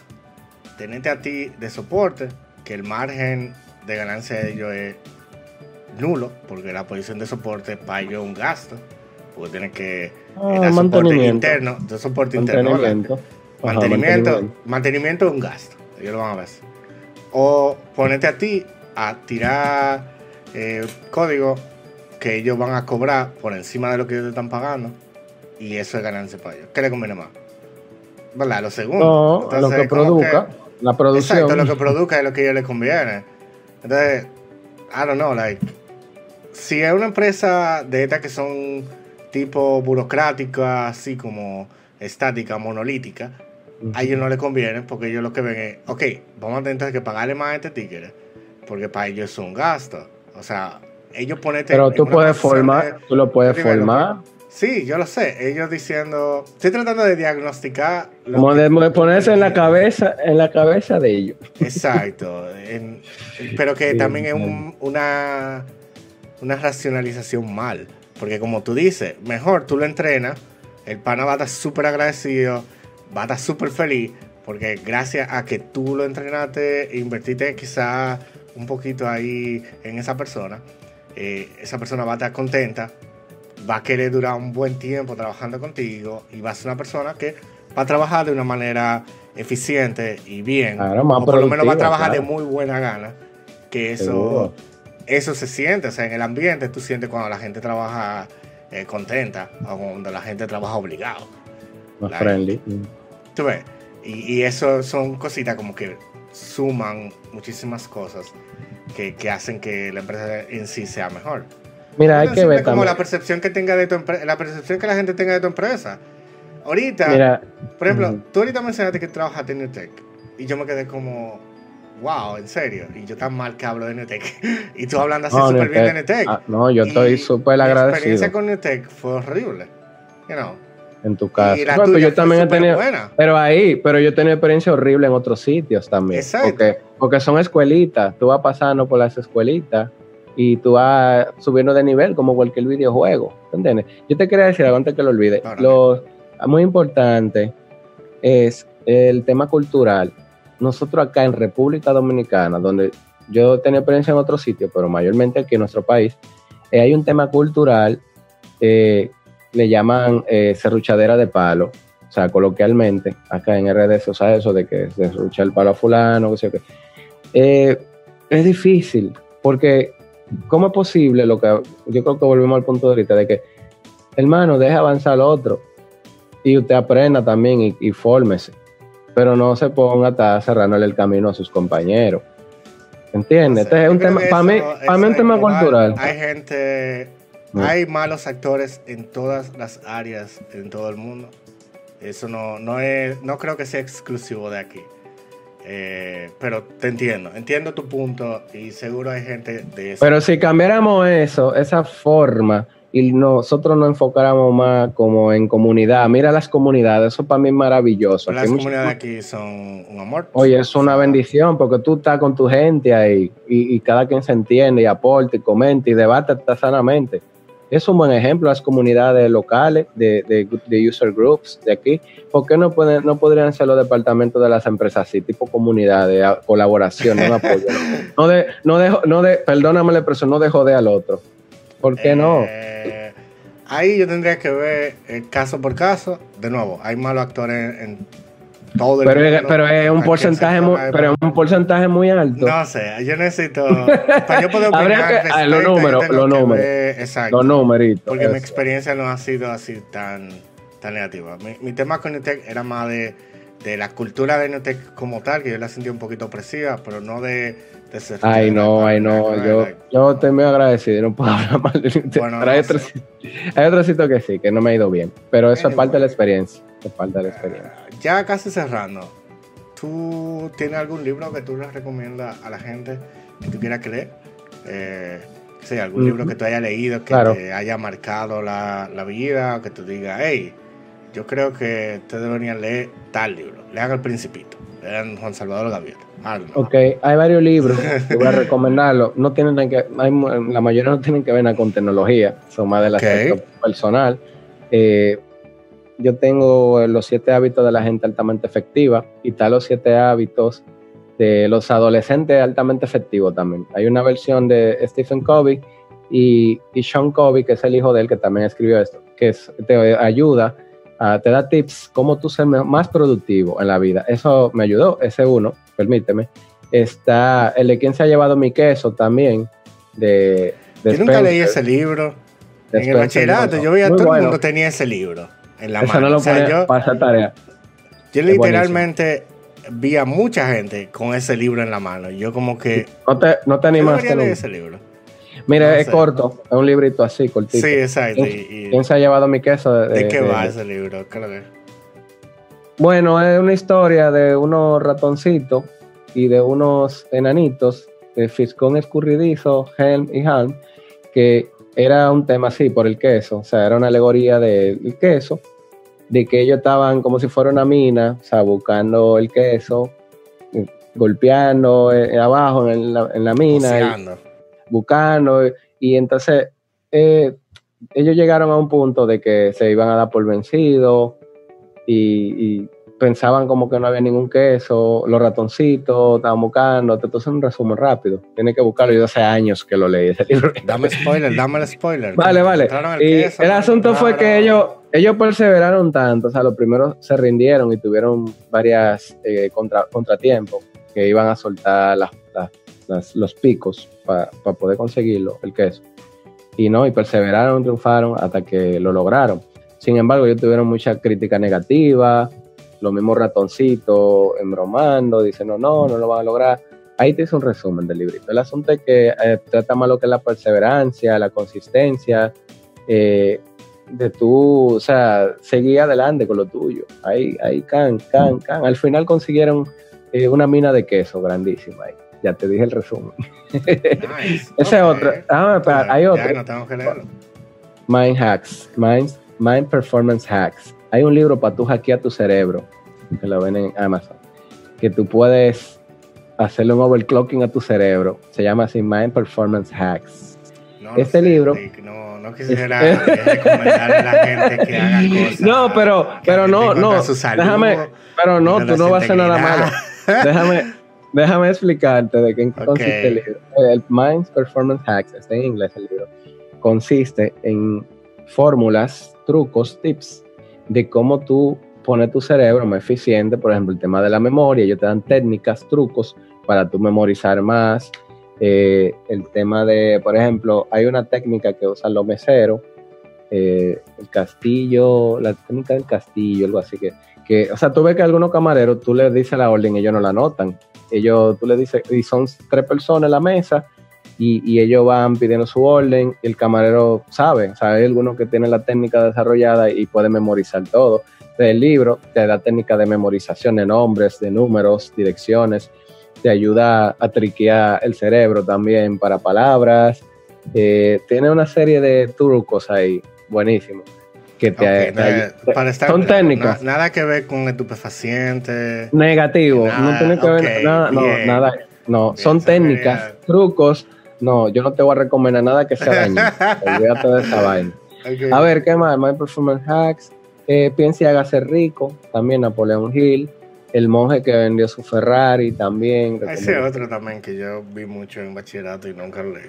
Para los temas laborales, el arte de la guerra de Sun Tzu. Porque oh, te, enseña, prepárate. Yo tengo un convenio, un compendio de libros que puedo recomendarte varios, pero principalmente eso. Ah, el de Robert Kiyosaki, eh, a ver, hay uno que dice, el de Retírate joven y rico y antes de renunciar a tu empleo. Hay un libro y el de Padre rico, Padre pobre, que todo el mundo lo conoce. Pero antes de renunciar a tu empleo. Y entre otros. Principalmente eso. Ok, bueno, ese de Mind Hacks eh, son interesantes, así como tú lo dices. Hay un libro que me gustó mucho que se llama Freakonomics. Eh, hay un podcast que se llama Freakonomics, pero ellos también tienen un libro que se llama Freakonomics donde ellos hablan de, de mucha vaina, que son como, eh, como de pensamiento eh, eh, raro, así, pensamiento lateral, que tú dices, hey, pero en vez de tú hacer tal cosa y desperdiciar dinero en tal cosa, ¿por qué no mejor tú no haces eso? O en vez de eso, tú puedes hacer tal cosa que tiene el mismo efecto y cuesta mucho menos. Por ejemplo, el tema de los Starbucks y de, los de los cafés. Okay, ¿Por qué tú pagas 300 pesos por un café. Por no, porque tiene el logo afuera la muñequita. Literal, para tirar la selfie, para la fotito. Cuando tú puedes, por 300 pesos, tú compras una libra de café. O sea, un paquete de una libra de café, que eso te dura un mes entero. ¿Tú me entiendes? Entonces, como que. Eh, ah, espérate, vamos a ver. Entonces, como que, como que ese, ese tipo de libros, así que te dicen cosas que tú que son como lógicas, pero que tú como que nunca había pensado. Eh, ese tipo de libros son, son bacanísimos. Hay otro también que me gusta que se llama. Eh, espérate, Happy Money se llama. Que de ahí, el, el consejo que más yo me acuerdo de ahí, que me encantó, dice: No te compro un yate, consíguete un amigo que tenga un yate. Genial. Porque Sale más barato. es como una, alegoría, es como una alegoría de, más cosas. Por ejemplo, tú compras un yate, ¿verdad? Imagínate que tú tengas un yate, eh, que seguro tiene como una flotilla, pero anyway. No, yo no tengo, yo todavía no tengo, yo quisiera, pero no tengo todavía. Si tú tienes un yate, tú no lo vas a usar casi nunca. Tú lo vas a usar quizá un fin de semana, cada 3, 4 meses. Y cuando tú lo vas a usar, tú vas a ir con tus panas a disfrutar del yate. O sea, tú rara vez vas a usarlo tú solo. Entonces, durante esos tres o cuatro meses que él dura ahí parqueado, tú tienes que pagar mantenimiento del yate, tú tienes que pagar eh, como eh, el parqueo. O sea, si te dan un dock, tú tienes que pagar eso también. Y tú tienes que asumir un regalo de cosas, que si pasa un desastre natural, que si se pincha algo. Y así, así mismo, por ejemplo, hay gente que gasta en cosas por el lujo de tenerla, pero que en verdad no la usa por ejemplo, yo no tengo carro porque yo entiendo que yo no necesito tener un carro. Si yo tuviese un carro ahora mismo y estuviese gastando mantenimiento, tuviese no, ahora, ahora mismo, mañana, ahora con la pandemia, carro, ¿verdad? Tener que, que, pagar el préstamo del carro para ni siquiera. es una comodidad, pero es un gasto. Ajá, exacto. Entonces, como que para eso mejor, qué sé yo, si un día yo necesito un carro, tú vas, tú vas a ir a un rentacar un día, y rentar un carro por dos días o tres, claro, un mal día que tú vayas a salir y que para el interior, que ok, tú vas a gastar, qué sé yo, 5 mil, 6 mil pesos, pero tú lo vas a hacer una sola vez. Tú no vas es, un tema, es un tema de cultura. también, que yo, yo tenía esa discusión de que de transporte, de que anda a pie, que sé yo qué. Yo he andado muchísimas veces a pie, eso es tontería. O sea, el tema es que aquí, si te ven con la chaqueta y, sudando, tú ves. No, tú ves, en tema de venta, por ejemplo, tú dices que si tú eres salesman, tú no puedes andar a pie. de hecho, hay gente que yo conozco que lo hacen, que después de tener una reunión con un pana, siempre lo, acompañan a la salida. No, siempre lo acompañan a la salida para ver en qué carro andan. Pero eso está mal, eso es discriminatorio. Sumamente mal. O sea, es como que loco. Porque la habilidad de tú estás, tú estás, tú estás cuestionando sus habilidades, su experiencia por un, por un móvil, por un carro. No, Entonces, a eso es que me refiero, un tema cultural, porque tú vas a otros, ok, el clima, bla, bla. En otros países no te miden, por eso mandan en bicicleta los diplomáticos, para allá, para Suiza. Esos señores ministros en bicicleta que andan. Ahí hay ahora un diputado que anda en bicicleta, que eso seguro. Ah, no, eh, sí, el regidor de aquí sí es genial. Y puse una vía, ciclovía, bla, bla. Pero aquí tenemos que romper, romper, es para, corroborar lo tuyo, lo que tú dices. Tenemos que dejar esa cultura tan mala de que a ah, fulano no a pie, a ah, fulano por eso hay que pagarle menos, no lo voy a contratar. Pero eso es una burla. Sí, ya sé, pero anyway. O con que en el metro, el metro, ¿qué importa? El caso es que con el libro de Happy Money, ellos te dan ese tipo de, cosas que tú quizás nunca has pensado y, te da como más, eh, como consejo del mismo tipo del que tú decías que te da el de, el de Mind, ¿cómo era? ¿Cómo se llamaba el libro? El de Mind Hacks. Mind Hacks. El de Mind Hacks, like, pero es como Money Hacks, como de, hey. Ah, como tips para tú conseguir dinero así. No, no para conseguir, sino para tú gastar de manera más inteligentemente. O sea, de tu economía, tu, finanza, o oh, la finanza. Ajá, exacto. Como tú manejas tu finanza personal de una manera que tú eh, estés más satisfecho con cómo tú gastas el dinero. No es que tú gastes menos, pero que quizá tú gastes en cosas que te llenen más. Emanuel, no es el que más gane aparente cómo tú administras tu recurso, cómo tú lo gastas. Exacto. Por ejemplo, yo tenía es el truco. Que él, el pana andaba como en un onda eh, era como por el 2010, 2011. El tipo, si tenía que ir a un sitio, generalmente él iba a pie, si quedaba cerca, y el carro de él era como un, un, Hyundai, un Honda, un carro normal. Y ya, o sea, el tipo no tiene por qué estar haciendo bulto de que... Pero eso, por eso te dije, es un tema cultural. ¿Cómo es que hay gente que tiene a sus hijos en escuela pública y tiene, una, tiene un jipetón y vive en una torre? Pero la conversación no es esa, la conversación es de... Es de, de, bueno, te puso un ejemplo random, un ejemplo random, pero es un tema cultural que tenemos que cambiar también eso, de que no podemos juzgar a alguien de que porque no anda en un carro, porque anda a pie, yo me he visto a pie todo el tiempo, son tonterías. Y eso no, es lo que está aquí, lo que vale el dinero. bueno, eso, fine, anyway. Eh, es como lo que hablamos de la certificación. Al final eso es otra, otra cosa que llama la atención. Oh, mira, el tipo anda en un, en un Ferrari. Mira, que heavy. ¿Qué es lo que wow. el tipo? Y ya, y después tipo un duro. Quizá no, quizá el Ferrari de papi. Who knows? Que eso es una cosa que a mí. Pero el, contrato, pero es a él que se lo van a dar el contrato, no es a ti ni a mí, es a él, aunque él Sí, yo sé, pero es una cosa que a mí siempre como que me ha frustrado mucho, el tema de. de yo me acuerdo yo creo que yo siempre menciono esta anécdota. Yo en la universidad eh, estamos cogiendo orientación y va un psicólogo a hablar y el pana dice, que señores, eh, porque yo sé que la vida universitaria puede ser muy estresante, pero no es razón para quitarse la vida, que si su papá le quita la llave del carro, ustedes no tienen por qué ponerse triste, si fue que sacaron una mala nota. Y yo me quedé con eso en la cabeza de que, que si tu papá te quita las llaves del carro, ¿Cómo así?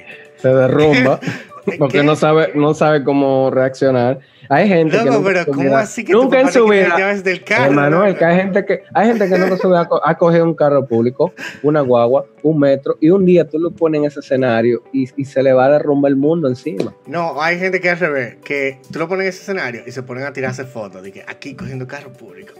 Bueno, muy cool. Ojalá que todos lo vean así. o el teleférico, el metro. Que, que, lo dijo así, de que no, y el otro día, así como que, como que hizo la vaina más, eh, la vaina más, más radical. El otro día, eh, yo fui a la casa de fulano eh, en un taxi. y yo como... Como que la gran cosa. como, que, como que hizo una cosa como que se metió en el mismo medio de un barrio en Capotillo, así como la cosa más, más hecha. El, final, el final. lo último, así, wow. Increíble. No, hay, que, hay que vivir por eso. mira, eso es parte de la experiencia de, de la jornada de vida uno tiene que no, sí, eso, eso, da mucha perspectiva como que como te queda como wow yo no quiero que los hijos o sea así tenemos que cambiar eso sí cambiar ese tipo de cosas anyway eh, ya para terminar porque la gente tiene también seguro que está como harta de nosotros aquí acabando con todo el mundo y, hablando mal de la gente y todo. Ah, qué va. ¿Tienes algún consejo? La, realidad, muy realista, muy realista. ¿Tú tienes algún consejo que tú quieras darle a las nuevas generaciones? Eh, por ahí tiene que haber un Juan Aquino, eh, José Aquino Jr., que quiere ser como tú, que te admira. Y algún consejo que tú quieras darle a las nuevas generaciones, a, no sé, a un futuro José Aquino, eh, Master in Science, in Data, Science. bueno eh, algún futuro así como... Claro, le, puedo decir que a ustedes jóvenes que están mirando, escuchando, que luchen por sus sueños, que sepan que nada, nada es fácil en la vida, absolutamente nada es fácil. Si tú crees que es fácil, porque tú ves que el otro lo tiene fácil, eh, algo raro hizo, pero no es mentira, eso es mentira, nada es fácil. Todo lo bueno cuesta esfuerzo, cuesta tiempo, sacrificio, perseverancia, constancia, disciplina y un montón de cosas, de ingredientes más. Todo lo que llega fácil, fácil, se va. Ok, así que es mejor andar en la calle caminando tranquilamente, sin que nadie te esté observando, a andar asustado, a que te quiten todo por hacerlo mal habido, si ese fue el caso, el camino. Lo que tiene que ser será a su tiempo y en su momento su momento, el momento que tú crees que es, no es el momento todavía, es cuando debe de ser, cuando tiene que ser. Esperar con paciencia, trabajar, perseverar, hacer lo que a ti te guste. Si a ti te gusta, a tu padre no le gusta, pero a ti sí, y eso es lo que tú quieres hacer, y tú entiendes que naciste para darle vuelta a eso, dele para adelante, que eso es lo suyo. Por menos, más ridículo que usted crea que sea o se lo hagan saber, mentira, eso es lo que a ti te gusta. Por ahí es que te tiene que ir y seguir adelante y lo que te haga falta se va a ir agregando en el camino, sobre la marcha. Tú vas a ir conociendo gente que te va a ayudar de lo mismo, tú vas a ir recursos, el dinero mayormente es un tema que le damos mucha mente, pero no, el dinero ya está hecho, está ahí, se está repartiendo ahora mismo y está feliz y usted lo va a conseguir, pero trabajando, fajado, haciendo la cosa correctamente. Ese sería mi consejo para ti, joven, joven, emprendedor, emprendedor, estudiante, no estudiante, profesional, no profesional, Raimundo todo el mundo, Raidelto, Vicente y toda la gente y Villegui todo el que llega. Ánimo hacia adelante. Eso no fue cabeza al final. Eh, bueno, nada, entonces... Everyone. entonces, sin más, eh, quiero eh, agradecerte por tu tiempo. Gracias por compartir con nosotros esas pepitas de sabiduría todas tus frases de José Coelho, en verdad, tan muy chévere. Eh, gracias, también por, eh, por los consejos, por, por you know, compartir con nosotros, por darnos como un insight de, qué tal, eh, de qué tal ha sido tu carrera y así. Eh, gracias también a la gente del público. Gracias a mí, gracias por participar, a la gente del público, a la gente que hizo preguntas, a la gente que mandó super chat también, muchas gracias, muchísimas gracias. Eh, otra cosa, si no se han suscrito al canal, les pido que por favor se suscriban al canal, eh, nos sigan en todas las redes sociales, nos sigan en Instagram, en Twitter, en Grindr, en Facebook, en... A mí también, damos una payolita. sigan a José Aquino también. José Aquino. YouTube de Big Data de O. José Aquino Cepeda. José Aquino Cepeda en Instagram. Eh, creo que está en Twitter también. En todas las redes. Eh, si ustedes lo buscan en Google, ustedes van a ver todos los artículos que él ha publicado. Él habla de blockchain, habla de, aspectos socioeconómicos, de Big Data, de todo ese tipo de cosas. Eh, también, si no lo han hecho, les exhorto también que se hagan Patreons en nuestro Patreon, patreon.com slash streameroverse, donde ustedes también pueden entrar a uno de los tiers. Estamos en eso ya, ¿eh? sí, en verdad De hecho, sí, es verdad. Hmm, qué hey, gracias por eso. Like, yo lo aprecio mucho. Eh, y a todos los patrons, en verdad, yo lo aprecio muchísimo. Porque gracias a ustedes nosotros podemos eh, continuar trabajando y continuar sacando el tiempo y consiguiendo recursos para seguir trabajando. Si ustedes quieren saber en qué nosotros invertimos los recursos, ustedes pueden leer nuestro Medium, donde nosotros toda la semana estamos publicando algún artículo de algo que estamos haciendo eh, o de algo que estamos tratando de como de lograr. Entonces, ah, también ponemos los resúmenes de los videos que nosotros subimos durante la semana y ya. Entonces, suscríbanse al canal si no lo han hecho, eh, denle like al video si tampoco lo han hecho y nos vemos en una próxima entrega. Bye. Chao. Muchas gracias, Manuel. Gracias siempre por el apoyo, Bye.